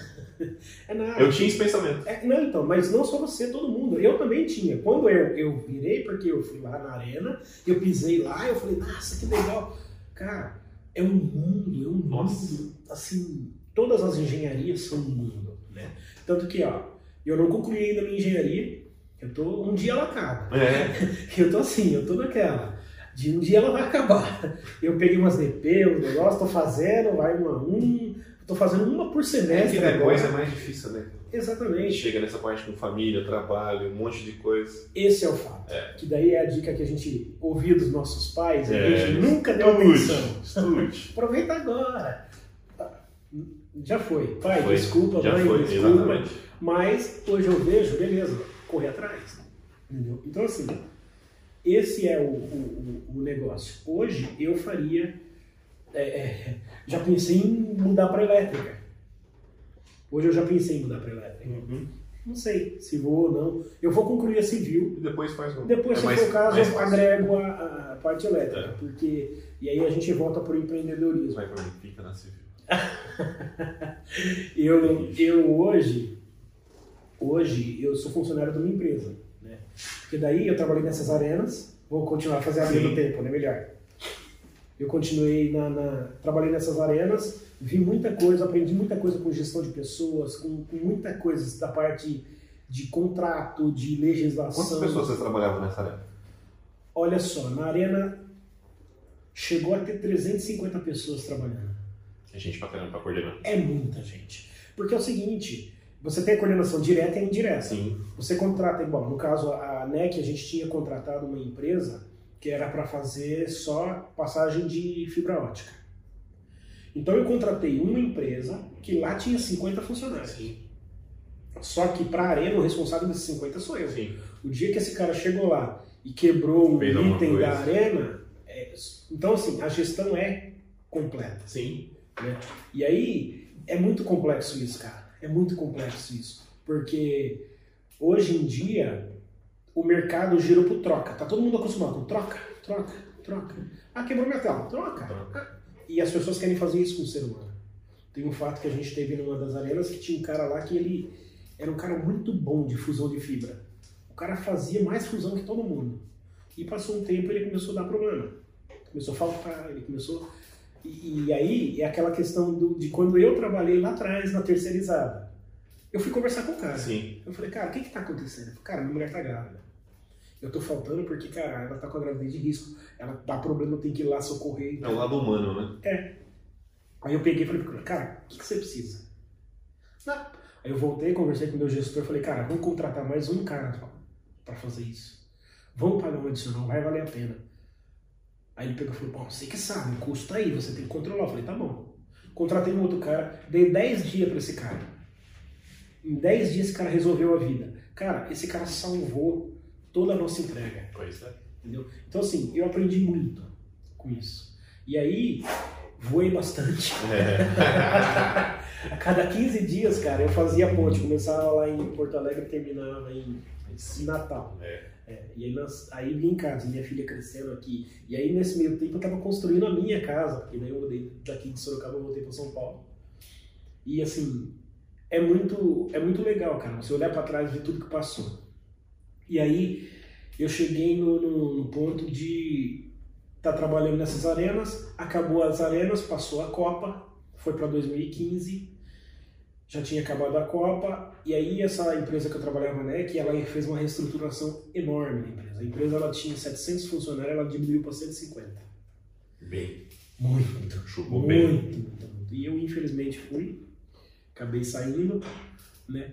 Aí eu flertei com o empreendedorismo, Antes de entrar nessa parte aí, qual que foi a arena mais bonita que você trabalhou? Você achou assim? Olha, cara, de todas que eu visitei, eu costumo dizer assim, e aí depois, das que eu trabalhei, eu acho que a do Grêmio é mais bonita. É. E não era da Copa? E não era da Copa. E aí tem aquela questão do público do privado Sim. e tal, né? Cara, a arena do Grêmio, você dentro dela, é que eu nunca fui na do Manchester, tá? Mas a moça que instalou o telão na do Grêmio, ela teve lá. Ela falou, cara, é igualzinha, só é azul. Legal. Entendeu? Então, assim, é, é, a moça que, que, que instalou a tecnologia dos telões teve um, um dia de jogo, porque daí a gente, assim, como a gente estava em instalação, quando tinha todos os jogos lá, a gente tinha que estar nos jogos para operar a tecnologia. E teve um belo dia que no meio do jogo o telão parou. E aí eu com embromation de inglês, daquele jeito, e a menina já tinha ido embora. Nossa. Tava nos Estados Unidos, fizemos uma chamada via Skype, e aí começamos a conversar daquele jeito. Ela falou assim: me dá uma conexão, me coloca nessa máquina que eu vou. Daí eu, o bendito do TeamViewer Olha só, salvou. salvou a transmissão. A gente colocou, era uma configuraçãozinha lá, porque a Globo usava o feed do que a gente transmitia. Sim. E aí é, é que funciona assim. O caminhão da transmissão da Globo ele para lá embaixo e faz uma conexão com a gente lá em cima. Aham. A imagem que vai no telão é a mesma imagem que está sendo transmitida na TV ao vivo. Né? Então a gente não tem controle sobre esta imagem. Sim. Né? Mas vocês telão. O que a gente controlava no telão era assim: durante o que era mostrado por jogo, é a Globo que estava mostrando. Só que o que a gente tinha acesso ao telão era para colocar as informações, os- o que tinha ali do estádio era a gente colocar. Então a gente ou liberava a imagem que a Globo estava dando ou o que a gente queria transmitir. E aí estava dando um conflito aí, que a hora que a gente colocava a imagem da Globo distorcia, mas era uma configuração de uma, de uma GBICzinha que eles tinham que tinha dado problema e aí não dava compatibilidade com a nossa. Uhum. E essa moça teve que entrar só para acertar isso. E era muito interessante, cara. Era muito legal porque assim, eu vi muito jogo, vi muito jogador. Você vê um mundo assim. A gente tá no bastidores, né? É Muito diferente. legal, cara, é muito legal, é muito legal mesmo. É, eu costumo dizer que, assim, eu encontrei o Zidane assim, como daqui onde você tá aí. Nossa. Aí os caras falaram, você não tirou foto com ele? Eu falei, não, ele não pediu. Boa. Gente sabia falar português, né? Por isso ficou com Deve vergonha. ser, deve ter ficado com vergonha, só pode. Eu falei, meu, mas era o Zidane. Eu falei, é, cara, eu me arrependo? Encontrei ele, uma no estádio e outra na fila do aeroporto. Tava pra fazer o check-in e tinha um segurança, minha- um cara na minha frente. Aí, a hora que ia chegar a vez, esse cara saiu e o Zidane veio e ficou na minha frente. Caralho.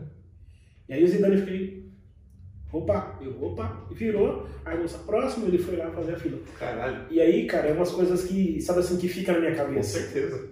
Fica na cabeça porque é o seguinte, cara, tudo bem, vai, ele usou de deixar um cara ali na fila Sim. por ele, mas ele pegou fila. Pegou. Ele teve que pegar fila. Ele pegou fila. E assim, é, é, de todos os É que estádios... na nossa cabeça ele não é humano, né? Exato, Aí você vê no dia a dia. É você vê no dia a dia, você fala, meu, e lá dentro do estádio é exatamente a mesma coisa. O Ronaldo Fenômeno eu vi lá, eu vi vários caras ali, entendeu? Eu tenho. Aí quando eu ia inaugurar a Arena do Corinthians em 2013, né? Eu falei, nessa eu vou, eu vou, eu vou de qualquer jeito, porque, cara, eu achei lindo demais a inauguração da Arena do Grêmio. Sim. Foi um show fantástico, cara, foi muito legal. Dia 8 de dezembro de 2012, é, os caras fizeram o show daquele Blumen Group, sabe aquele Sim, cara azul? da TIM, né? Isso, é, é, Inclusive era da TIM. É, a TIM, né? isso. Propaganda. Isso. Esses caras fizeram um show lá e o Grêmio jogou contra o Hamburgo, que foi o time que eles jogaram na final que eles foram campeão mundial. Sim. Cara, eu vi esse jogo, eu vi com todos esses caras lá. E eu tinha pulseirinha de acesso VIP, eu ia em qualquer lugar ali. Top. Era muito legal, cara. Foi muito, umas experiências assim que é muito legal de Você chegou aí no Corinthians? Eu fui, mas não na inauguração. Foi depois. Na inauguração eu não consegui, cara, eu tava tão cansado esse dia, meus irmãos foram. O meu irmão mais velho e o meu outro irmão trabalhou na arena do Corinthians. Hum. né? Eles trabalhavam, prestavam serviço para a Oi, e a Oi que implantou toda a parte de tecnologia na, na do Corinthians. Que legal. Eu não sei porquê, né? Por quê? Não sei, mas tudo bem. Perguntar pro Lula depois. Aí, eles trabalhavam para a Oi, eles fizeram lá. E, e, cara, aconteceu uma coisa que meu irmão me conta de lá, que me deu uma tristeza dele de falar, que assim, ele falou assim que eles estavam com o prazo apertadíssimo e tinha, a FIFA exigia algumas coisas que tinham que ser feitas. Exatamente, os padrões. E aí, não ia dar tempo. Que, tipo, eles tinham que fazer um lance de não sei quantas, tipo, 280p que tinha que colocar, fazer Aham. e tal, que o cabo tem que ser passado tal no padrão e blá blá blá blá. Porque a FIFA, quando ela chega aqui, ela instala tudo dela. Ela não usa nada do que tem no estádio. Né? E aí, esse meu irmão pegou e falou assim que ele estava numa reunião lá, né? E, e esses meus dois irmãos, um santista e outro palmeirense, trabalhando na arena do Corinthians. Eles dois estavam lá trabalhando, e fizeram a reunião, e o cara da FIFA chegou e falou bem assim, pessoal, vai ter que dar para fazer. Eu falei, meu, mas não dá, não tem como, não vai ser aprovado. Você diz, cara, aqui é no Brasil. Nós estamos no Brasil, a gente dá um jeitinho. Aí só. Sabe, cara? Eles me contando isso me deu uma. Ai, tipo assim, cara, por quê? Por que, que a gente sempre dá um jeitinho? O jeitinho brasileiro ficou- muito. Impregnado, né, isso é ruim. Não é bom. Era visto lá fora, né? Exatamente, essa é a imagem que a gente assim colocou por fora. E aí, cara, depois dessas arenas, eu fui pra empresa, essa empresa teve esse porte gigante. Eu fui embora. E aí eu fui. Aí eu fui prestar serviço para a empresa, para uma dessas empresas que trabalhava para a Arena. Eu fui instalar a suíte no Banco do Brasil para eles. O Banco do Brasil estava fazendo um, um- Aí voltou o banco vida de novo.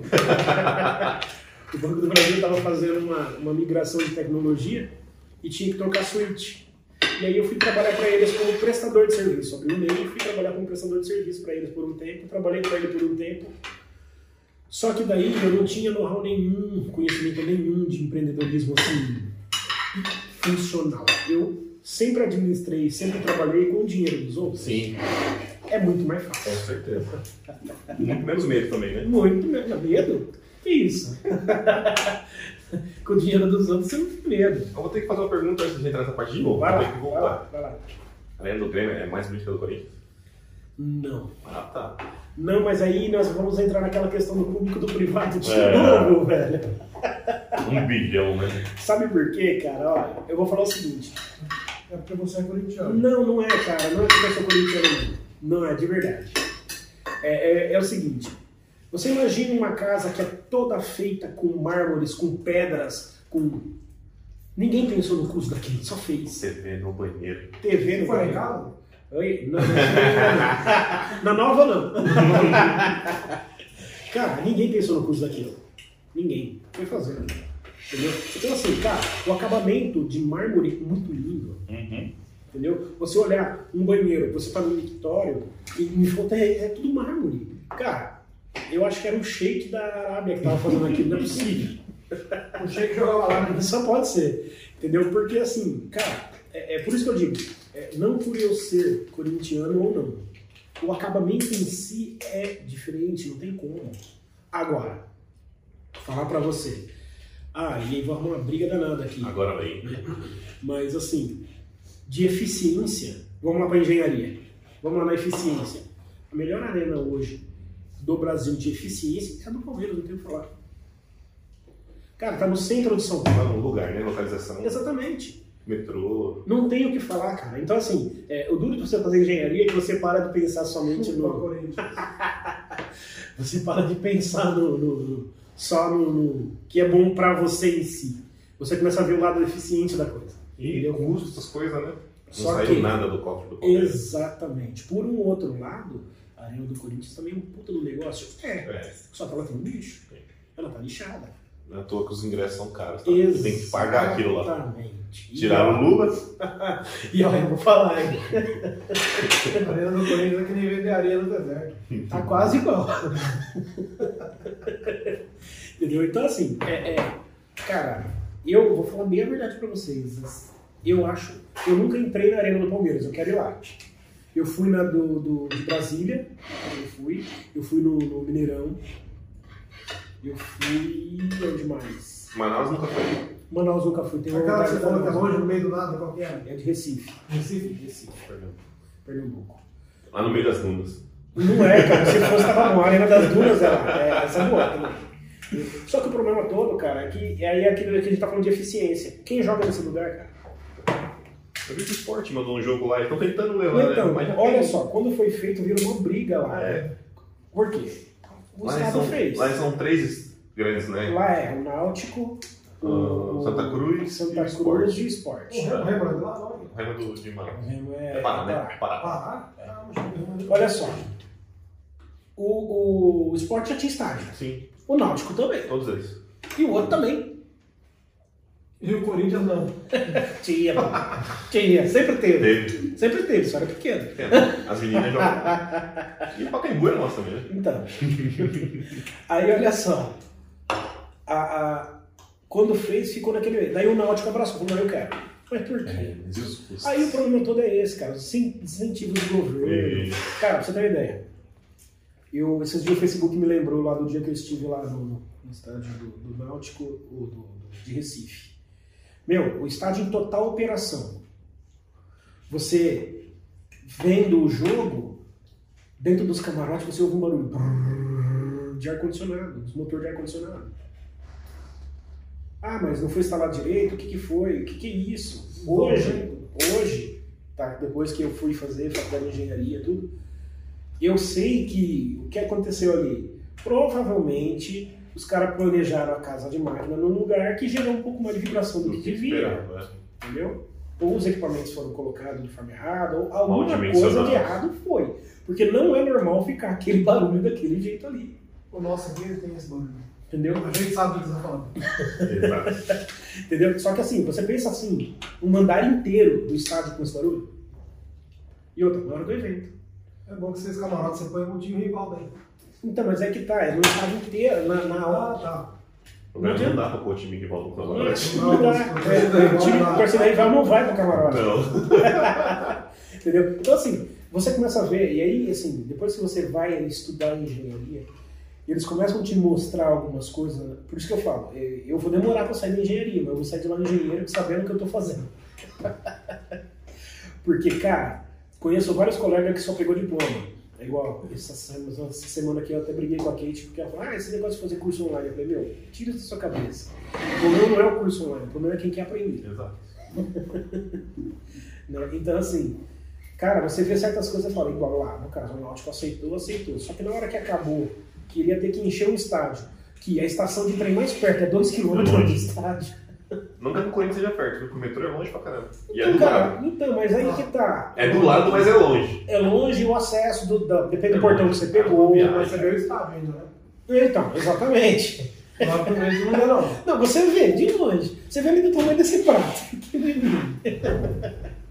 Não, é brincadeira, não é tão, tão longe assim, porque É, Mas tem que ir a pé, né? tem que É que ah, andar. na época da Pra ir e voltar. na época da Copa, a, a, a torcida descia na estação e ia andando até lá. Ali já era FIFA Zone, já não, não podia ter nada ali. Sim. Mas é bom, caminhadinha, chega lá no estádio já descido. Ok, cara, uma coisa é você fazer isso num evento de Copa do Mundo, 4 4 anos. Agora pensa o torcedor que vai a cada 15 dias ele tem que ir lá. Põe ingresso de graça aí, talvez agora vai. Vai lá ainda. Então, aí, agora eu não sei como tá lá, se tá, o estádio voltou pro estado e agora qualquer um joga lá. Como que tá Ou lá, ninguém joga. ou ninguém mais joga. Aí esses dias o esporte jogou lá, o É. Náutico jogou também, se eu não me engano. Mas é um puta de um estádio pra quem não tem tudo isso, né? É Exatamente. Cinco jogos no ano pra encher. E você vê que assim, cara, é uma estrutura gigantesca, gigantesca. A gente vê as torcidas brigando, ah, que estádio, estádio, estádio, estádio, cara. Ó, pra você ter uma ideia, eu posso falar muito mais do Grêmio, que eu trabalhei muito mais lá no Grêmio lá. Cara, cada jogo do Grêmio, os caras contratavam 600 atendentes para ajudar, orientador, por jogo. É uma estrutura muito grande. Mano, você é a pensa... torcida do São Bento. Quase. Olha só. Kaique, corta essa parte. Senão eu vou apanhar. É, Eu nunca vou entrar naquele São Bento aqui. E a do Santos. Desculpa. Desculpa, São Bento, é do Santos. até esses dias eu vi um meme falando assim, ah, pro, pro, pra torcida do Santos não fez diferença nenhuma essa limitação de quantidade Não, no não. estádio, porque o tanto que eles colocam lá já lotou do mesmo jeito. É. E na verdade, perdeu um pouco de, de clientes. assim. Então, na, na pandemia. Você foi do Santos? Eu já fui lá. Eu já fui lá. Eu já fui lá, mas nunca em jogo. Eu fui lá visitar. Eu fui na, na área, na área, na área, como se fosse a área de casa, né? pequenininha assim. Você foi contra o São Bento? Foi? Foi contra o São Bento São Bento, o né? Atlético Mineiro. O primeiro jogo do Robinho contra o Santos, os caras zoaram demais lá. É. Se eu não me engano, ainda o Atlético ganhou 2x0. Não, o Santos ganhou 2x0 do Atlético. Os dois jogos que eu fui foi 2x0 pro Santos. Foi três. Não, eu nunca vi um jogo do Santos na Vila Belmiro, não. Eu já. Mas eu, eu fui Torcida lá chata visitar. Pensa nesse cara a- chata, esse cara do Santos. Torcida chata. Eu faço isso bastante. Se eu vou numa cidade que tem estádio, eu vou ver. Legal. Porque eu trabalhei lá, eu achei Sim. muito interessante. É muito legal de ver essa estrutura. Ah, você conhece Sorocaba, então? Já. Opa! Sabe aquele... Aí eu assisti o Sabe a torre de Marília. iluminação? Ah, Então, já subi lá. você era o doidinho da torre? Não, eu fui trocar o cabo de, de aterramento que roubaram. Passei lá na Arena. Qual que é do lado de Fortaleza? Continuar, continuar na. Continuar na Bahia, que eu passei lá também. De Fortaleza? Castelão. É Castelão. Cara, esse Castelão. negócio gigantesco, gigantesco, muito grande. Passando lá do lado do Morumbi, do Morumbi do Maracanã também, muito grande, Ah, gigantesco. Um negócio muito louco por dentro, deve ser uma... Mineirão grande. Beira Rio. O Maracanã eu fui antes da reforma. Eu, fui, eu trabalhava na Itautec, eu fiquei um mês trabalhando no Rio, aí nós fomos no Maracanã ver o jogo. Deve ser muito louco. né? Cara, é muito louco. O Beira Rio, eu não entrei. Né? Na época que eu trabalhava muito no Grêmio ali. São próximos os dois? Não, Não? É, é tipo Corinthians e Palmeiras, um de um lado da cidade e outro do outro. Menos mal. É. é. E é muito.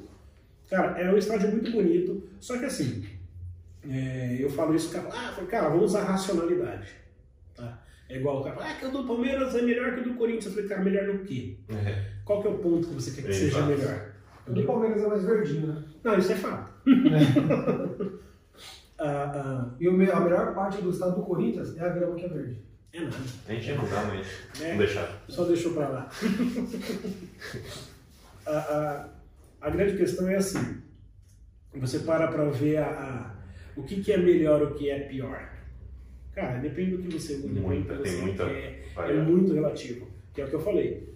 A arena, ela foi construída num conceito. Ela é multiuso. Eu vi show do Roberto Carlos na Arena do Grêmio. né? Então, assim, cara, os caras ambientam o lugar, faz umas coisas que você fala, meu, Mudou. é, não é mais um estádio de futebol. Na pandemia eles estavam fazendo com carros lá no Palmeiras, né? Isso. Estavam fazendo com carros lá. Mais ou menos a nossa arena aqui, ó. Se você olhar tem um fundo verde ali, dá pra fazer edições, né? Dá fazer muita coisa. Multiuso. É, Multiuso, né? Então, e aí você pega, igual no caso, o, o é que do Palmeiras, é, os caras só não demoliram do zero por picuinha política, né? A gente olha e vê que é isso. Uhum. Tiveram que deixar uma parte lá porque entraram com a vara de reforma, não de, De, de demolição. É. Sempre tem, né?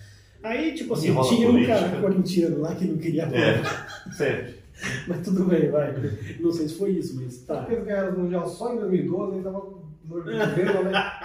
A gente tem ganho lá em 51. Aham, né? sim. Essa, essa... Uhum. Vamos entrar nesse meio. 58 Pirassununga. E Passa lá é, é outra cidade. Também, também. Aí a, a- a- você vê que a é, é diferente, é igual a- na época que estava construindo a arena do Grêmio, o- lá, cara, se a gente acha que Corinthians e Palmeiras aqui dá treta, viu? Você precisa Alô? ver. Eu peguei um taxista em Porto Alegre, no hotel, dei sinal pro táxi, o táxi pegou, falei, você me leva na arena do Grêmio? Ele, bah, não levo, pode descer e pegar outra.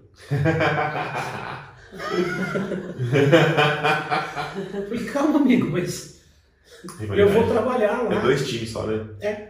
A gente tem quatro pra ver. Na verdade tem mais, é que Sim, e- e mas enorme. os grandes. É. Entendeu? Mas, cara, eu achei de cara. A hora que eu, desci, eu entrei, sentei no carro, tudo vermelho, até, cara, a seta amarela, o cara pôs vermelha, tudo vermelho no carro.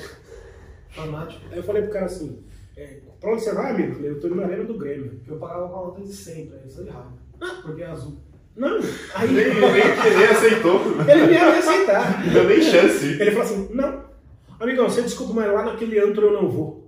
Eu falei, não, amigo, você, você tá brincando, né? Eu falei, não, não tô, pode descer e pega outro. tá bom. Desci e peguei outro. Cara, eu sei lá, como diz, né? Dinheiro não tem cor, amigo, né? É. Não é fácil. Se tivesse preto e branco, eu pegava do mesmo jeito. Então, não é verdade? Tá. Eu adoro a verdinha. As, as notas mais bonitas que eu achava eram um real. Que é. Então, você vê, né? Se você quiser pagar tudo por um com nota de um real, você aceita, né? Demorou. E eu tenho até hoje, a Hoje é até hoje, sabia? né? Sim, se você chegar em qualquer lugar área, vai pagar, e acabou. Válida. E eu sei que assim, cara, é, é, é muito louco você ver tudo isso. E aí você traz pro empreendedorismo. Aí eu peguei, vivi com. Era administração que era dos outros, né? Eu tinha foi depois disso que você já quis empreender? Foi, foi depois disso. Sim, não, né? Foi te forçado a É, na empreender. verdade, então, e aí é o grande erro que eu acho. Tá? Que aí, se a gente voltar para o empreendedorismo, e eu vou falar que é o grande erro, é a forma de começar o empreendedorismo. né? Cara, uma coisa é você se calça, se prepara e vai empreender. Outra coisa você estar no meio de um furacão e vai empreender. É. Nesse meio tempo, de 2012, eu construí a minha casa. Eu era funcionário. Não tinha alto salário nem nada. Então, a minha construção consumiu tudo que eu tinha. E aí, em 2015, eu fiquei desempregado. Estava terminando de pagar a construção. Nessa brincadeira, é eu tentei começar a empreender. E aí eu comecei a fazer serviços para o Banco do Brasil. E aí eu trabalhei para uma empresa e essa empresa, eu fiz um acordo com o cara porque era um serviço que ia ser, ah, ó, vai ser um serviço de dois meses só. Então tá bom. Dois meses é, ah, como que eu te pago? Eu vou te pagar 70 reais por instalação. Falei, Ótimo, bora.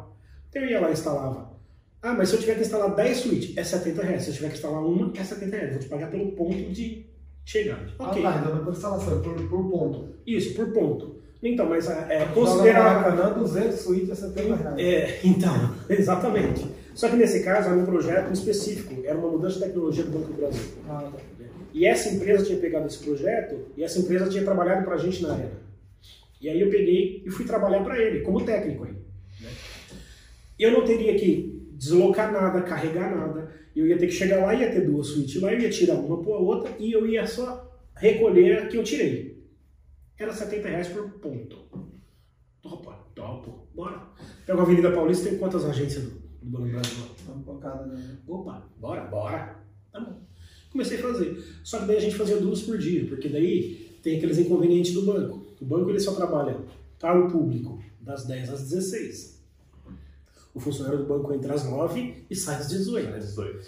Então, das 10 às 16, você não põe a mão no sistema, senão vai estar a plaquinha lá, caiu no sistema.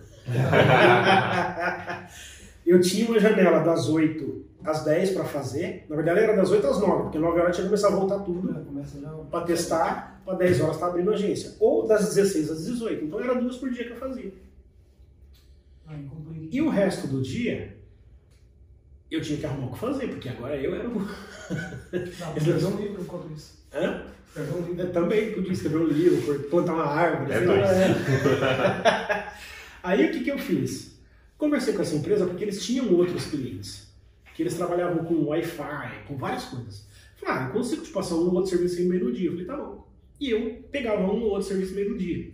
Vamos lá, conta simples. Os dois bancos que eu fazia, mais um ou dois serviços, 70, 70, 70, 70. Uou! Já tá, já Ah, no dia? Dá, dá, pô, dá pra levar, dá pra levar, vambora. Comecei a fazer. Só que, infelizmente, a, a- funciona da seguinte forma. Quando você trabalha pra você, você tem interesse em trabalhar. Muito mais. Muito mais do que quando você trabalha pra alguém. Tá garantido, infelizmente é assim. E eu comecei a pegar serviço pra fazer. Comecei a fazer, fazer, fazer, fazer. Essa empresa ela trabalhava com outros técnicos que ela tinha parceiros assim que faziam serviço para ela. Só que os caras faziam um, dois por dia, três por dia, porque esses caras já eram lixados, já tinham outras coisas para fazer. Então atender essa empresa para esses caras era ruim, para mim era bom. O que, que eu fiz? Comecei a atender tudo que aparecia. E aí na sexta-feira eu mandava fatura para ele, ele me pagava na segunda. É o top. Tava ótimo. Só que aí, cara, começou a ter o seguinte problema. Eu tinha capacidade para fazer mais, só que para a empresa era bom que eu fazia mais, só que nesse meio do caminho a empresa tinha a burocracia interna dela, que começou a extrapolar o valor de caixa desse tipo de serviço para mim. Ah, tá. Ganha um tanto. monopolizar. É. Por que, que esse cara. Pô, a gente tá. Parceiro tal ganha tanto, parceiro tal ganha. Por que, que esse cara que tá com esse monte não tá fazendo direito? Pede os documentos, pede não sei o quê. Pede. Eu comecei a mandar documentação, comecei a mandar algumas coisas e isso começaram a re- retornar, dar retorno nos meus relatórios. E eu, cara, sempre fui um técnico quando eu trabalhava com os outros, que é assim. O meu pensamento de técnico sempre foi esse. Eu vou atender a Fly hoje. Aí eu chego aqui e atendo a Fly. Na Itautec a gente tinha muita burocracia de papel. Era relatório, era uma, toda peça que eu trocava, eu tinha uma nota fiscal que eu tinha que preencher fazendo o transporte dessa peça. Então eu não saía daqui da Fly enquanto tudo tivesse preenchido. Porque a hora que eu virasse as costas para a Fly, acabou a Fly. Era outra coisa. Exatamente. E isso eu adquiri e levei para minha vida. Até hoje eu trabalho assim. Eu não deixo para depois. Tudo que você deixa para depois você não faz. Não. É. E, cara, então assim, meus relatórios iam certo, bonitinho, por quê? Qualquer revisita que eu tivesse que fazer era prejuízo para mim. Sim. Entendeu? E Já aí, comeu esse dinheiro? isso. Aí começou a dar divergência no financeiro da empresa com o operacional.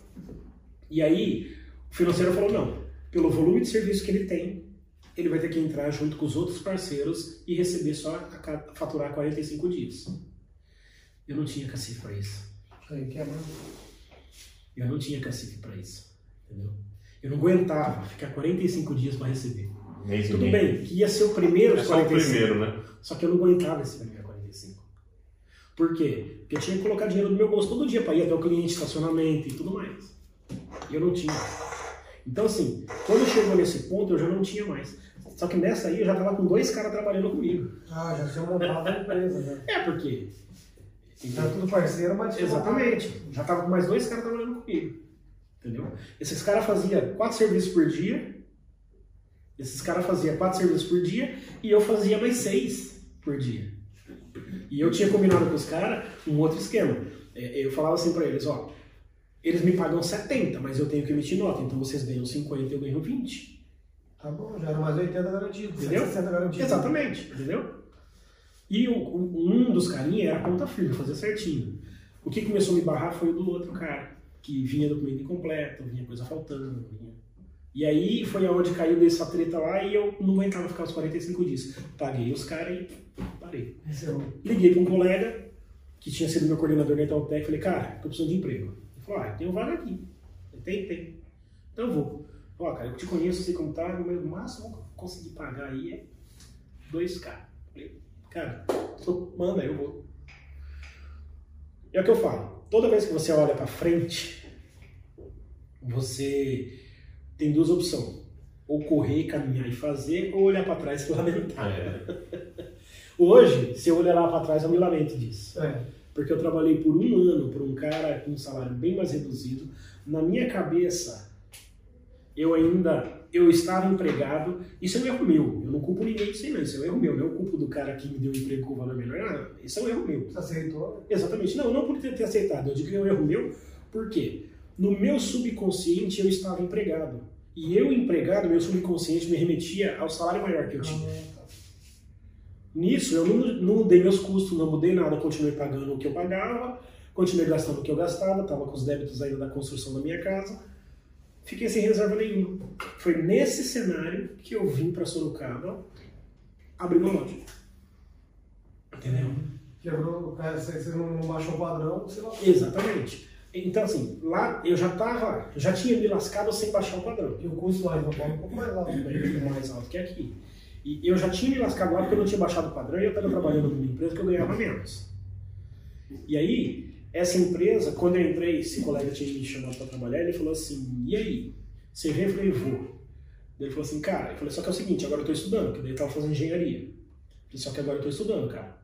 E de verdade, eu não vou parar de estudar, tá? Não, beleza, tá, tá passou. Dentro desse um ano trabalhando lá, ele vira para mim e fala assim, no mês de novembro de 2015, eu viajei o mês inteiro, eu perdi aula, perdi prova, perdi um monte de coisa, tanto que eu peguei TDP por causa disso. Passei o mês inteiro viajando. E ele pegou, virou para mim e falou assim, ó, Fernando, em janeiro, Fernando, o negócio é o seguinte. Você lembra que há 10 anos atrás, quando você trabalhava na Itautec, eu falei para você o seguinte, você vai precisar viajar para a empresa porque você ganha, você tem que fazer jus ao que você ganha, porque senão você é só mais um. E para você viajar, vai ter que viajar. Ou viajar, ou infelizmente você vai ficar aí até o dia que a empresa vai falar que não vale mais a pena. Falei, ah. Falei, então, agora aqui, 10 anos depois, nós estamos na mesma posição. Eu respirei fundo e falei assim, sério, sério. Falei, cara, burro é aquele que não aprende com o erro dos outros. se eu tô 10 anos depois tendo que ter a mesma decisão se é continuar estudando ou parar de estudar para trabalhar, é porque lá atrás eu escolhi errado, cara. É. Então agora eu vou pro outro lado. E eu peguei e falei, não. Falei, cara, não vou viajar, meu foco é o estudo. Pô, pensa bem, tá ruim o emprego. Falei, eu sei, cara, mas. E nós estávamos tentando bem no meio da crise. Né? Uhum. Que aí é onde é que eu te falo. Às vezes não é porque você escolhe duas vezes a mesma coisa errada, a mesma coisa que você está escolhendo errado. Eu tinha que ter tido uma leitura do momento. No momento. Nós estávamos entrando Era numa um momento crise. né? Nós estávamos entrando numa crise ferrada aí econômica no país. Econômica, política. Exatamente. Pessoal, Exato, pessoal. é. Entendeu? Então eu peguei e falei, sabe de uma? Agora eu vou escolher a faculdade. Bati o pé e fiquei na faculdade. E aí, Ah, até hoje na faculdade. tô na faculdade até hoje.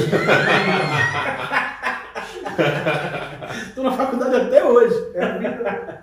E aí que tá. Nesse cenário, aí eu fiquei desempregado, aí tinha acabado de chegar o Uber, fui pro Uber. Trabalhei de Uber, trabalhei muito no Uber.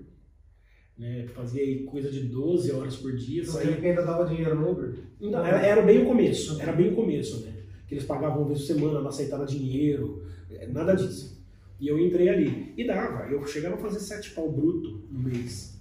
Né? Só que bruto. Pagava lá 1.500 de aluguel do carro, mais um pau e pouco de, de, de combustível, né? Mais uns quinhentão aí pra almoçar e comer na rua e o que sobrava ainda dava pra se virar. Tá bom, quatro pontos aí, tá ótimo. Então, tava ótimo. Quatro sim. nada menos, menos quatro. Mas tá, tá bom. Dá, dá menos, mas só que assim, é, isso você recebia uma vez por semana e tinha que fazer a gestão. E eu tava vindo daquele cenário que eu tinha acabado de construir, eu tava esperando para receber da outra empresa que eu não tinha recebido ainda, eu tava nessas, sabe? Aí, beleza. E aí é onde eu te falo, o empreendedorismo ele dá certo se você tiver gestão, você souber separar muito, você sabe muito bem Sim. a, a sua necessidade do, do- do- da empresa. Né? E eu, nesse bolo, fui indo, e aí um amigo aqui de Sorocaba que trabalhou comigo na Inteltec me chamou e falou: Ah, cara, é o seguinte, eu tô com uma loja, tô indo bem, eu vou abrir uma segunda loja. Vou abrir uma segunda loja, e essa segunda loja é a. Eu observei, eu falei, cara, eu não tenho um real para colocar em nada. Aí ele falou assim: então, cara, faz o seguinte, vem pra cá, eu vou entrar com a grana e você entra com o serviço. 30% é a parte de serviço é seu e o resto é meu. Não, beleza, vou conversar aqui e vou ver, né, com a Kate e tal. Aí, cara, o meu carro lá dando problema, porque daí eu tinha comprado o carro e não conseguia fazer nada. Eu falei, Dilma, eu vou, vambora. Passei o mês de janeiro inteirinho vindo pra cá, fiquei com ele na loja dele, entendendo e tal. Aí ele começou a montar a loja dele em fevereiro de 2017 ele abriu a loja. Aí ele falou assim, ó, vamos fazer o seguinte, você faz o seguinte para você se garantir. Você vem pra cá, é, eu tenho um apartamento, você mora no meu apartamento.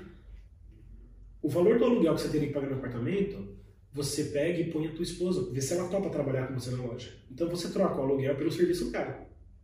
E aí você aluga a sua casa de São Paulo. E você tem uma garantia. Eu falei, beleza. Só que assim, no plano, É coisa. Na foi aí, inclusive, onde eu conheci vocês, né? E aí eu peguei e fiz isso, abri uma loja em fevereiro, passou fevereiro, precisava abrir a loja, precisava abrir a loja, o apartamento dele estava ocupado, a pessoa não saía.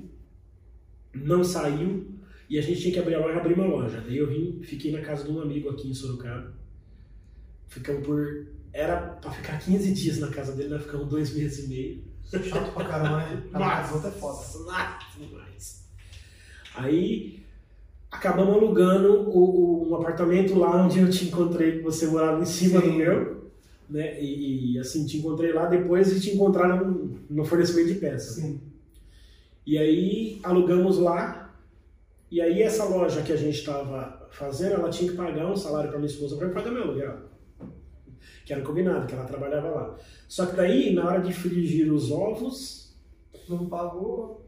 pagava, mas só que achava ruim, tava ficando Ah. difícil, porque daí a loja não tava dando, nós tava na crise do caramba, a loja já não tava dando O tanto. ponto não era tão bom assim. Exatamente, o ponto já era mais complicado. Eu lembro que eu saía de lá com 480 reais para manter minha família. Terceirizava também, né? Terceirizava muito serviço. Inclusive pro Bruno que tava aqui. Inclusive pro Bruno, o Bruno me salvou muitas vezes. O Leandro também ou não? O Leandro também, o Leandro e o Bruno, eles salvaram muito. Os parça, os parça. Sim, meu, esses caras eu não tenho que questionar. Todo mundo fala, ah, que eu, cara, eu tenho que não questionar o que se esses caras aí, não. Aí eu peguei e falei assim, meu, tá difícil. Da noite pro dia, aí a gente jogava bola lá na, na quadra do Ibiti lá. Sim. E um dia eu cheguei lá, acho que meio tristonho, vocês olharam na minha cara, eu meio tristonho, a gente conversando. E aí vocês abriram uma porta pra minha esposa trabalhar com vocês. Minha esposa veio trabalhar com vocês, eles fecharam a loja lá. E eu fui pra rua de novo. Você falou, é o que tem pra hoje. E eu fui pra rua de novo, fiquei parado, não sabia o que fazer. E aí eu recebi uma ligação de uma pessoa que estava passando a loja, né? Até você que me, me, me pôs a ponte com a pessoa, eu peguei a loja dessa pessoa e comecei a tocar. Só que aí a minha condição era complicada, porque eu não tinha o que investir. Sim. É, até eu lembro que na época você me deu várias dicas, olha, é, vai nesse pé, vai assim, faz assim, tal, tal, tal. Porque não tinha como dar errado. Sim, Quer sim. dizer, tinha o que deu, né? Não, Mas tinha, a- mas a probabilidade era a pequena. probabilidade de dar errado era pequena e tinha uma situação. Por que, que deu errado?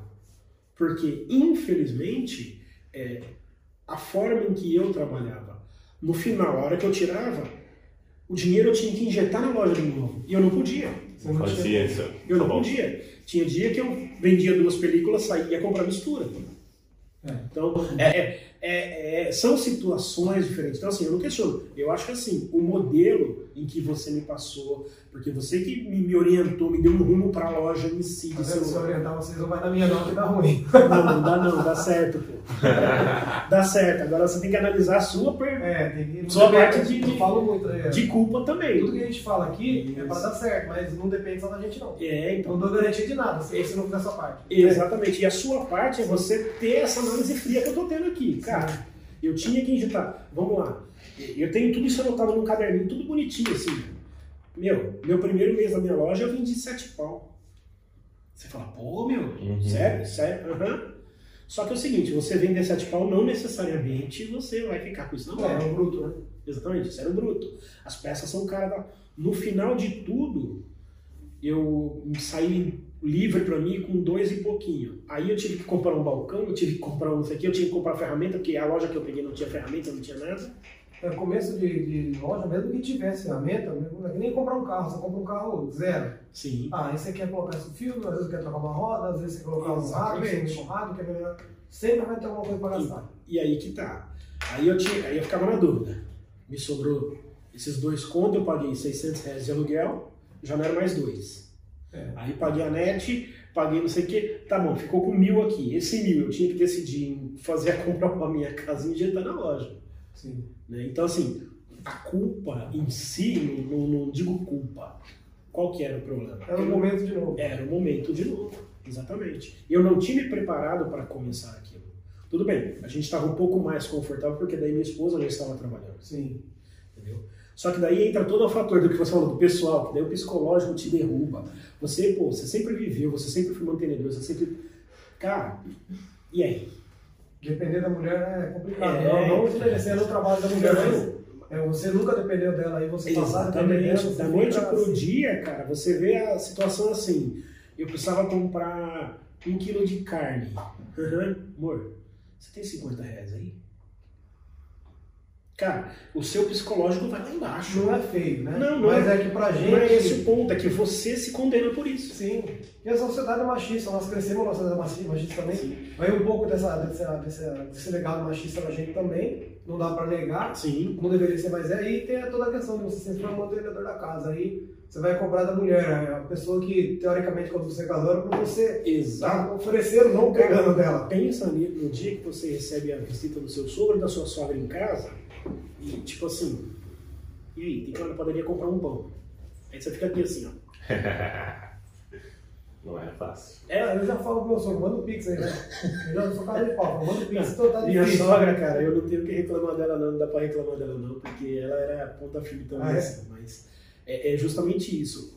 É você, é isso aí em Sim, você. sim, não, é o ego da gente, né? Exatamente. Entendeu? Graças a Deus, cara, passou. É, é, eu fiquei um ano com a loja aberta. A loja, a média de venda da minha loja foi sempre esse. Deu, se você somar os 12 meses, deu 6.500 reais de média É. de venda. Você fala, poxa, dava pra ir? Dava. Só que daí, essa questão sua emocional, você tem que ter, você tem que ter culhão para aguentar. Falando, eu vou manter e vou ficar. E segurança também, né? Exato. E eu nessa época não tive. é, eu tive convênio minha vida inteira. Foi eu perder o convênio, minha mulher teve problema de crise de rim. É, a idade dela também já é avançada. Você A- a minha-? A minha rim, cara. Então, a A minha, a minha filha, a minha filha teve problema respiratório. Minha filha, de vez em quando, a cada três anos, ela dá um sustinho na gente com problema respiratório. Ficava internado. Aí você, você, no seu subconsciente, cara, você está desprotegido, você está pelo contrário. Fomos aqui no PA da Zona Norte com a minha filha, ela foi muito bem atendida tal. Então você começa a olhar outros mundos. Só que daí tem aquela pressão toda que você se faz. E eu não aguentei essa pressão. É, Não aguentei. Aí eu peguei coloquei currículo, aí a empresa que eu trabalho hoje, que é a TecBan, me chamou, falou assim, olha, tem uma vaga aí, assim, assim, assim, você se interessa? Eu falei, me interesso, vamos. Eu fui, a menina perguntou bem assim pra mim, e o que você vai fazer com a sua loja? Você está contratado a partir de hoje, e você vai trabalhar por escala. O que você vai fazer com a sua loja? Eu falei, moça, eu fecho, mas você vai tomar um prejuízo. Eu falei, moça, vou. Deixa pra lá esse negócio. Mas eu não, é pra, não é pra mim por enquanto. Mas eu fecho, por enquanto não. Sim. E hoje a minha, eu faço tratamento com uma terapeuta e ela fala para mim assim, Fernando, você sabe o que você quer fazer da sua vida. Agora, sua porrada foi tão grande que você quer se estruturar melhor para você fazer. E de verdade, cara, eu tô nessa. É. De verdade, eu tô nessa. Empreender você já viu que não é fácil, né? Não é Porque fácil. você vê aí, ó, tá vendo? A vida de empreendedor é. É complicada. Complicada. Hoje todo mundo vê a Faia aí nadando de braçada, voando. Tá, cara, é que demora, demora um tempo pra gente Sim. poder estabilizar, demora um tempo pra ter salário, demora um tempo pra muita coisa. E o, o problema é esse, é o tempo. Sim. Tem- é, o Thiago Ligo ele fala uma frase que eu achei muito legal que é, a paciência é uma árvore amarga, mas de frutos doces. De raiz amarga, mas de frutos doces. Se você conseguir tomar esse chá amargo dela por um tempo, os frutos que virão vão ser muito doces. Só que tem que ter muita paciência, a longo prazo. Não só nisso, é tudo, relacionamento a longo prazo, a vida da gente é a longo prazo. Sim. Só que nós somos muito imediatistas, que as coisas para agora, para daqui a pouco, e acaba acontecendo que não, não é assim. Infelizmente, a gente tem que É. ter umas lições para aprender. Tomar raizinha amarga É, não é fácil. não é fácil. Imagina em 2009 que a gente ficou um ano sem receber. Então, Só injetando uma loja. então. Primeiro salário, 25 reais por semana Foi, é, Tudo Não, lotado. é, é fácil, né? é, a gente era também solteiro, não tinha É. filho. É fácil ficar um, um mês no, no Nordeste, né? Ah, que viajou em 2020, eu viajei no ano passado, novembro inteirinho do ano passado. Eu saí dia 31 de outubro de casa, cheguei dia 8 de dezembro. Só pra você não pra não ficar com inveja de você, eu também viajei. Fácil, fácil, né? Mas Não, bom, mas aí que tá, suas viagens foi passeio, a minha não. É. Eu A minha- novo, logo, eu quero de novo. As minhas viagens eram, ó, você tem reunião tal hora, se, se esse voo atrasar, você tem que pegar, ó, cuidado. O único compromisso que eu tive foram dois, na verdade, o compromisso que eu tive de, de trabalho, né, que o resto foi aleatório, foi de encontrar com o Raposo lá no Rio de Janeiro, que eu marquei, eu marquei com ele, a gente se encontrou, e com o Ted Reis no Salvador, que são do ramo também. O restante foi tudo viagem, passeio, curtição, é, com os nossos seguidores, nossos inscritos no canal aí, o pessoal que acompanha a gente. Tava lá à disposição. E Muito vocês legal. que querem ter um canal no YouTube, vocês vão ver que legal que é. Quando você começa a ter o conhecimento das pessoas, e as pessoas é, te receberem bem, ser bem tratado. É um negócio muito louco, eu gostei. Eu curti. Interessante, né? É interessante, é top. É, então, e aí assim, e assim vai a vida. E hoje, assim, eu procuro continuar fazendo o melhor que eu posso, vou empreender ainda. Isso é uma coisa que eu já tenho na minha cabeça, que eu vou. Faculdade termina quando? Então, se, se eu seguir nesse pé, mais dois anos, eu acabo. A faculdade ele levou como se fosse um, um empreendedorismo a longo Sim, prazo. a longo prazo, exatamente. Não, é porque assim, cara, eu sou um cara muito meticuloso em muita coisa. Então, assim, é, é porque eu falei pra vocês, não, pra medir, pra fazer, é porque tem assim, porque. Cara, eu vou saber como funciona. E aí, eu, eu peguei três vezes DP em geologia. Cara, e aí, em uma desses estudos de geologia, eu caí no espaço. Mano, você começa a descobrir um monte de coisa de Ah, asteroide. de- Você começa a descobrir um monte de coisa e eu vou, vou- eu É vou pirando. mundo. Eu vou pirando nesses negócios. A Kate, temos vai passando. um ufólogo aqui, que deve ter alguma coisa de espaço você falou aí. Eu acho que é um papo muito louco. Vai. É um professor de ufologia, alguma coisa assim. Ah, vai. Ah, então eu não vou falar com. Só porque você não gostou, não? Né, eu tô comendo, é que eu falo mais, né, cara? Ah, Senão ele fala agora. Não. Eu, porque ela não queria mandar queimada. Eu falei, não, pode levar queimada, porque eu não gosto. Ah, é o Fernando que vai lá, pode ser que não. Se fosse qualquer outro, eu mandava fazer de novo. Mas o Fernando é de casa. Tem eu não.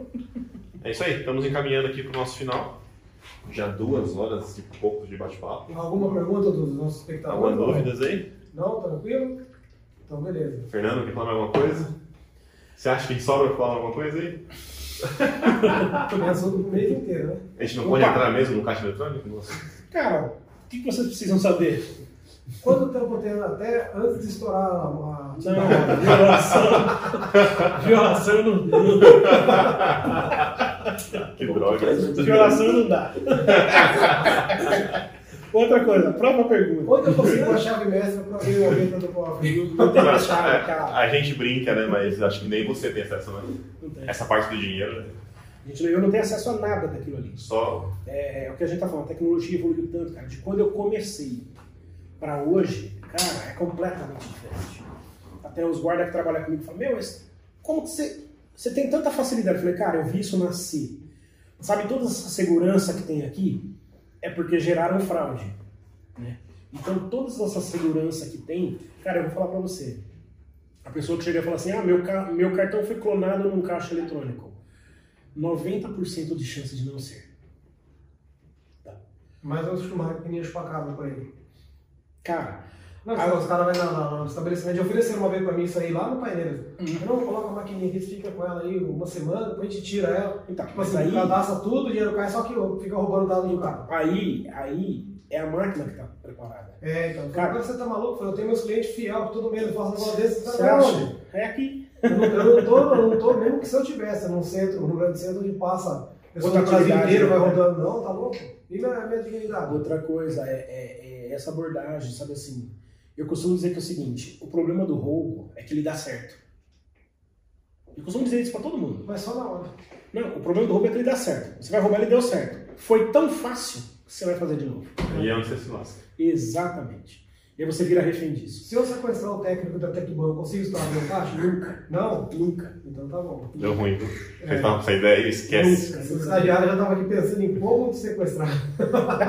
Mas então- sabe, até vim no turno, vamos sequestrar o técnico da Tecban. Sequestrar é fácil. Mas não entrando nesse assunto aí, mas parte legal. Hoje, de fraude, o que, que mais acontece com caixa eletrônico? É que o seu é diferente, 24 horas, né? É. Mas o de, de agências, assim. Não, cara, na verdade é diferente, mas não é. É. né? Hoje em dia, cara, não tá tendo tanta fraude no caixa em si. O que tem é o engano. As pessoas, elas são muito ingênuas. Essa é a realidade. A pessoa chega, ela dá o cartão dela na mão de uma outra pessoa que ela nunca viu. Ela vê a pessoa com um uniforme, ela toma. É, é, eles fazem coisas que assim, você fala, meu, não, não tem como. É igual.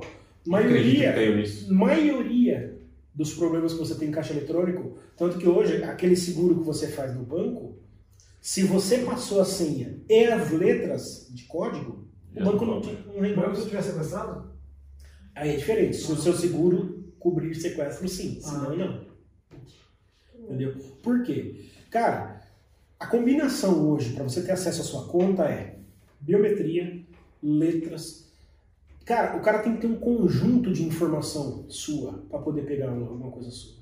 Tem que ter você, praticamente. Basicamente você, entendeu? Ah, mas aí eu tô sequestrado. Aí é diferente, aí você vai pagar. Aí você vai dar. Entendeu? Agora, se não, não.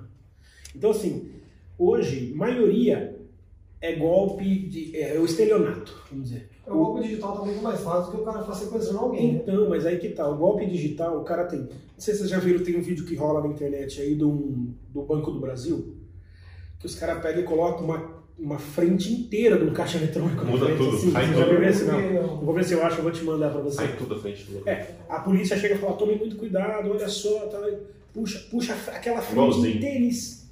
E aí, na tela ali, é um, é um notebook do cara. Hum. Você põe lá, ele dá uma tela, você senha, pá, código de acesso, você É, porque pá. hoje eu tenho as telas de, de, de todos os cliques que você adapta ela né, na frente da notebook, o cara acha que é um caixa mesmo.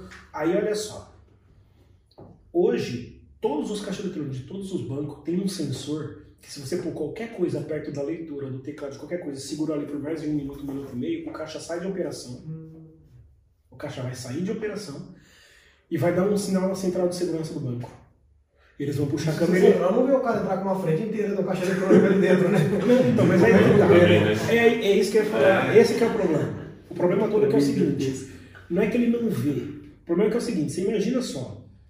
Vamos lá, o Banco do Brasil tem agência em todas as cidades. Todas as cidades. Tem Uns mesmo, mil e eu rodei e tem. Então, aí você imagina, quantas pessoas você teria para ficar em real time olhando o que está acontecendo em todas as circuitos de segurança? Caixa sistema caixa. inteligente, né? O sistema de software é, de, de, de monitoramento, hoje eles são assim, eu coloco aqui, ó, essa latinha e essa garrafa, e eu ponho a câmera para focar esse quadrado aqui, ó. Se alguém mexer nisso aqui, você sinaliza. Tá? Então é isso que eles fazem. Só que é o seguinte, você imagina um caixa eletrônico, o cara põe ali, ó, se colocar alguma coisa aqui, toda hora vai um cliente lá e toda hora sinaliza. Então assim, é, é- é o calcanhar de Aquiles, é, é- Só que assim, o que eu oriento, aí vou dar uma dica agora aqui de orientação para todo mundo. Que é absurdo, cara. Você tá com o caixa reganhando, mexendo no caixa, o cara tá pondo cartão. Tá nem. O que eu te oriento exatamente é isso. Olha para o equipamento do banco que você trabalha e se familiarize com aquela imagem dele. Tá diferente, não põe seu cartão. Essa é a orientação básica. né? Tem gente que chega e fica puxando a leitura, mexendo, talvez não tem nada. Não resolve. Não. Não resolve. E aquela paradinha de jogar, pescar o envelopinho lá, funciona? Não, Não funciona mais. Não, colocaram a trava de volta? Já colocaram. Você sabe que o Brasil é o país que mais desenvolve segurança bancária no mundo. Não, é o país que mais tem desenvolve, mais desenvolve falta também, né? Que será? hein? É sério, o Brasil é pioneiro em segurança. brasileiros desistimos nunca, vamos tentar até conseguir achar um jeito. consegui achar um jeito. E acha, mas sempre tem um jeitinho, sempre. Você lembra da maquininha de Coca-Cola? de Sim. Colocar a fichinha sair duas? Então, Mas eu falo, daquela maquininha flotava.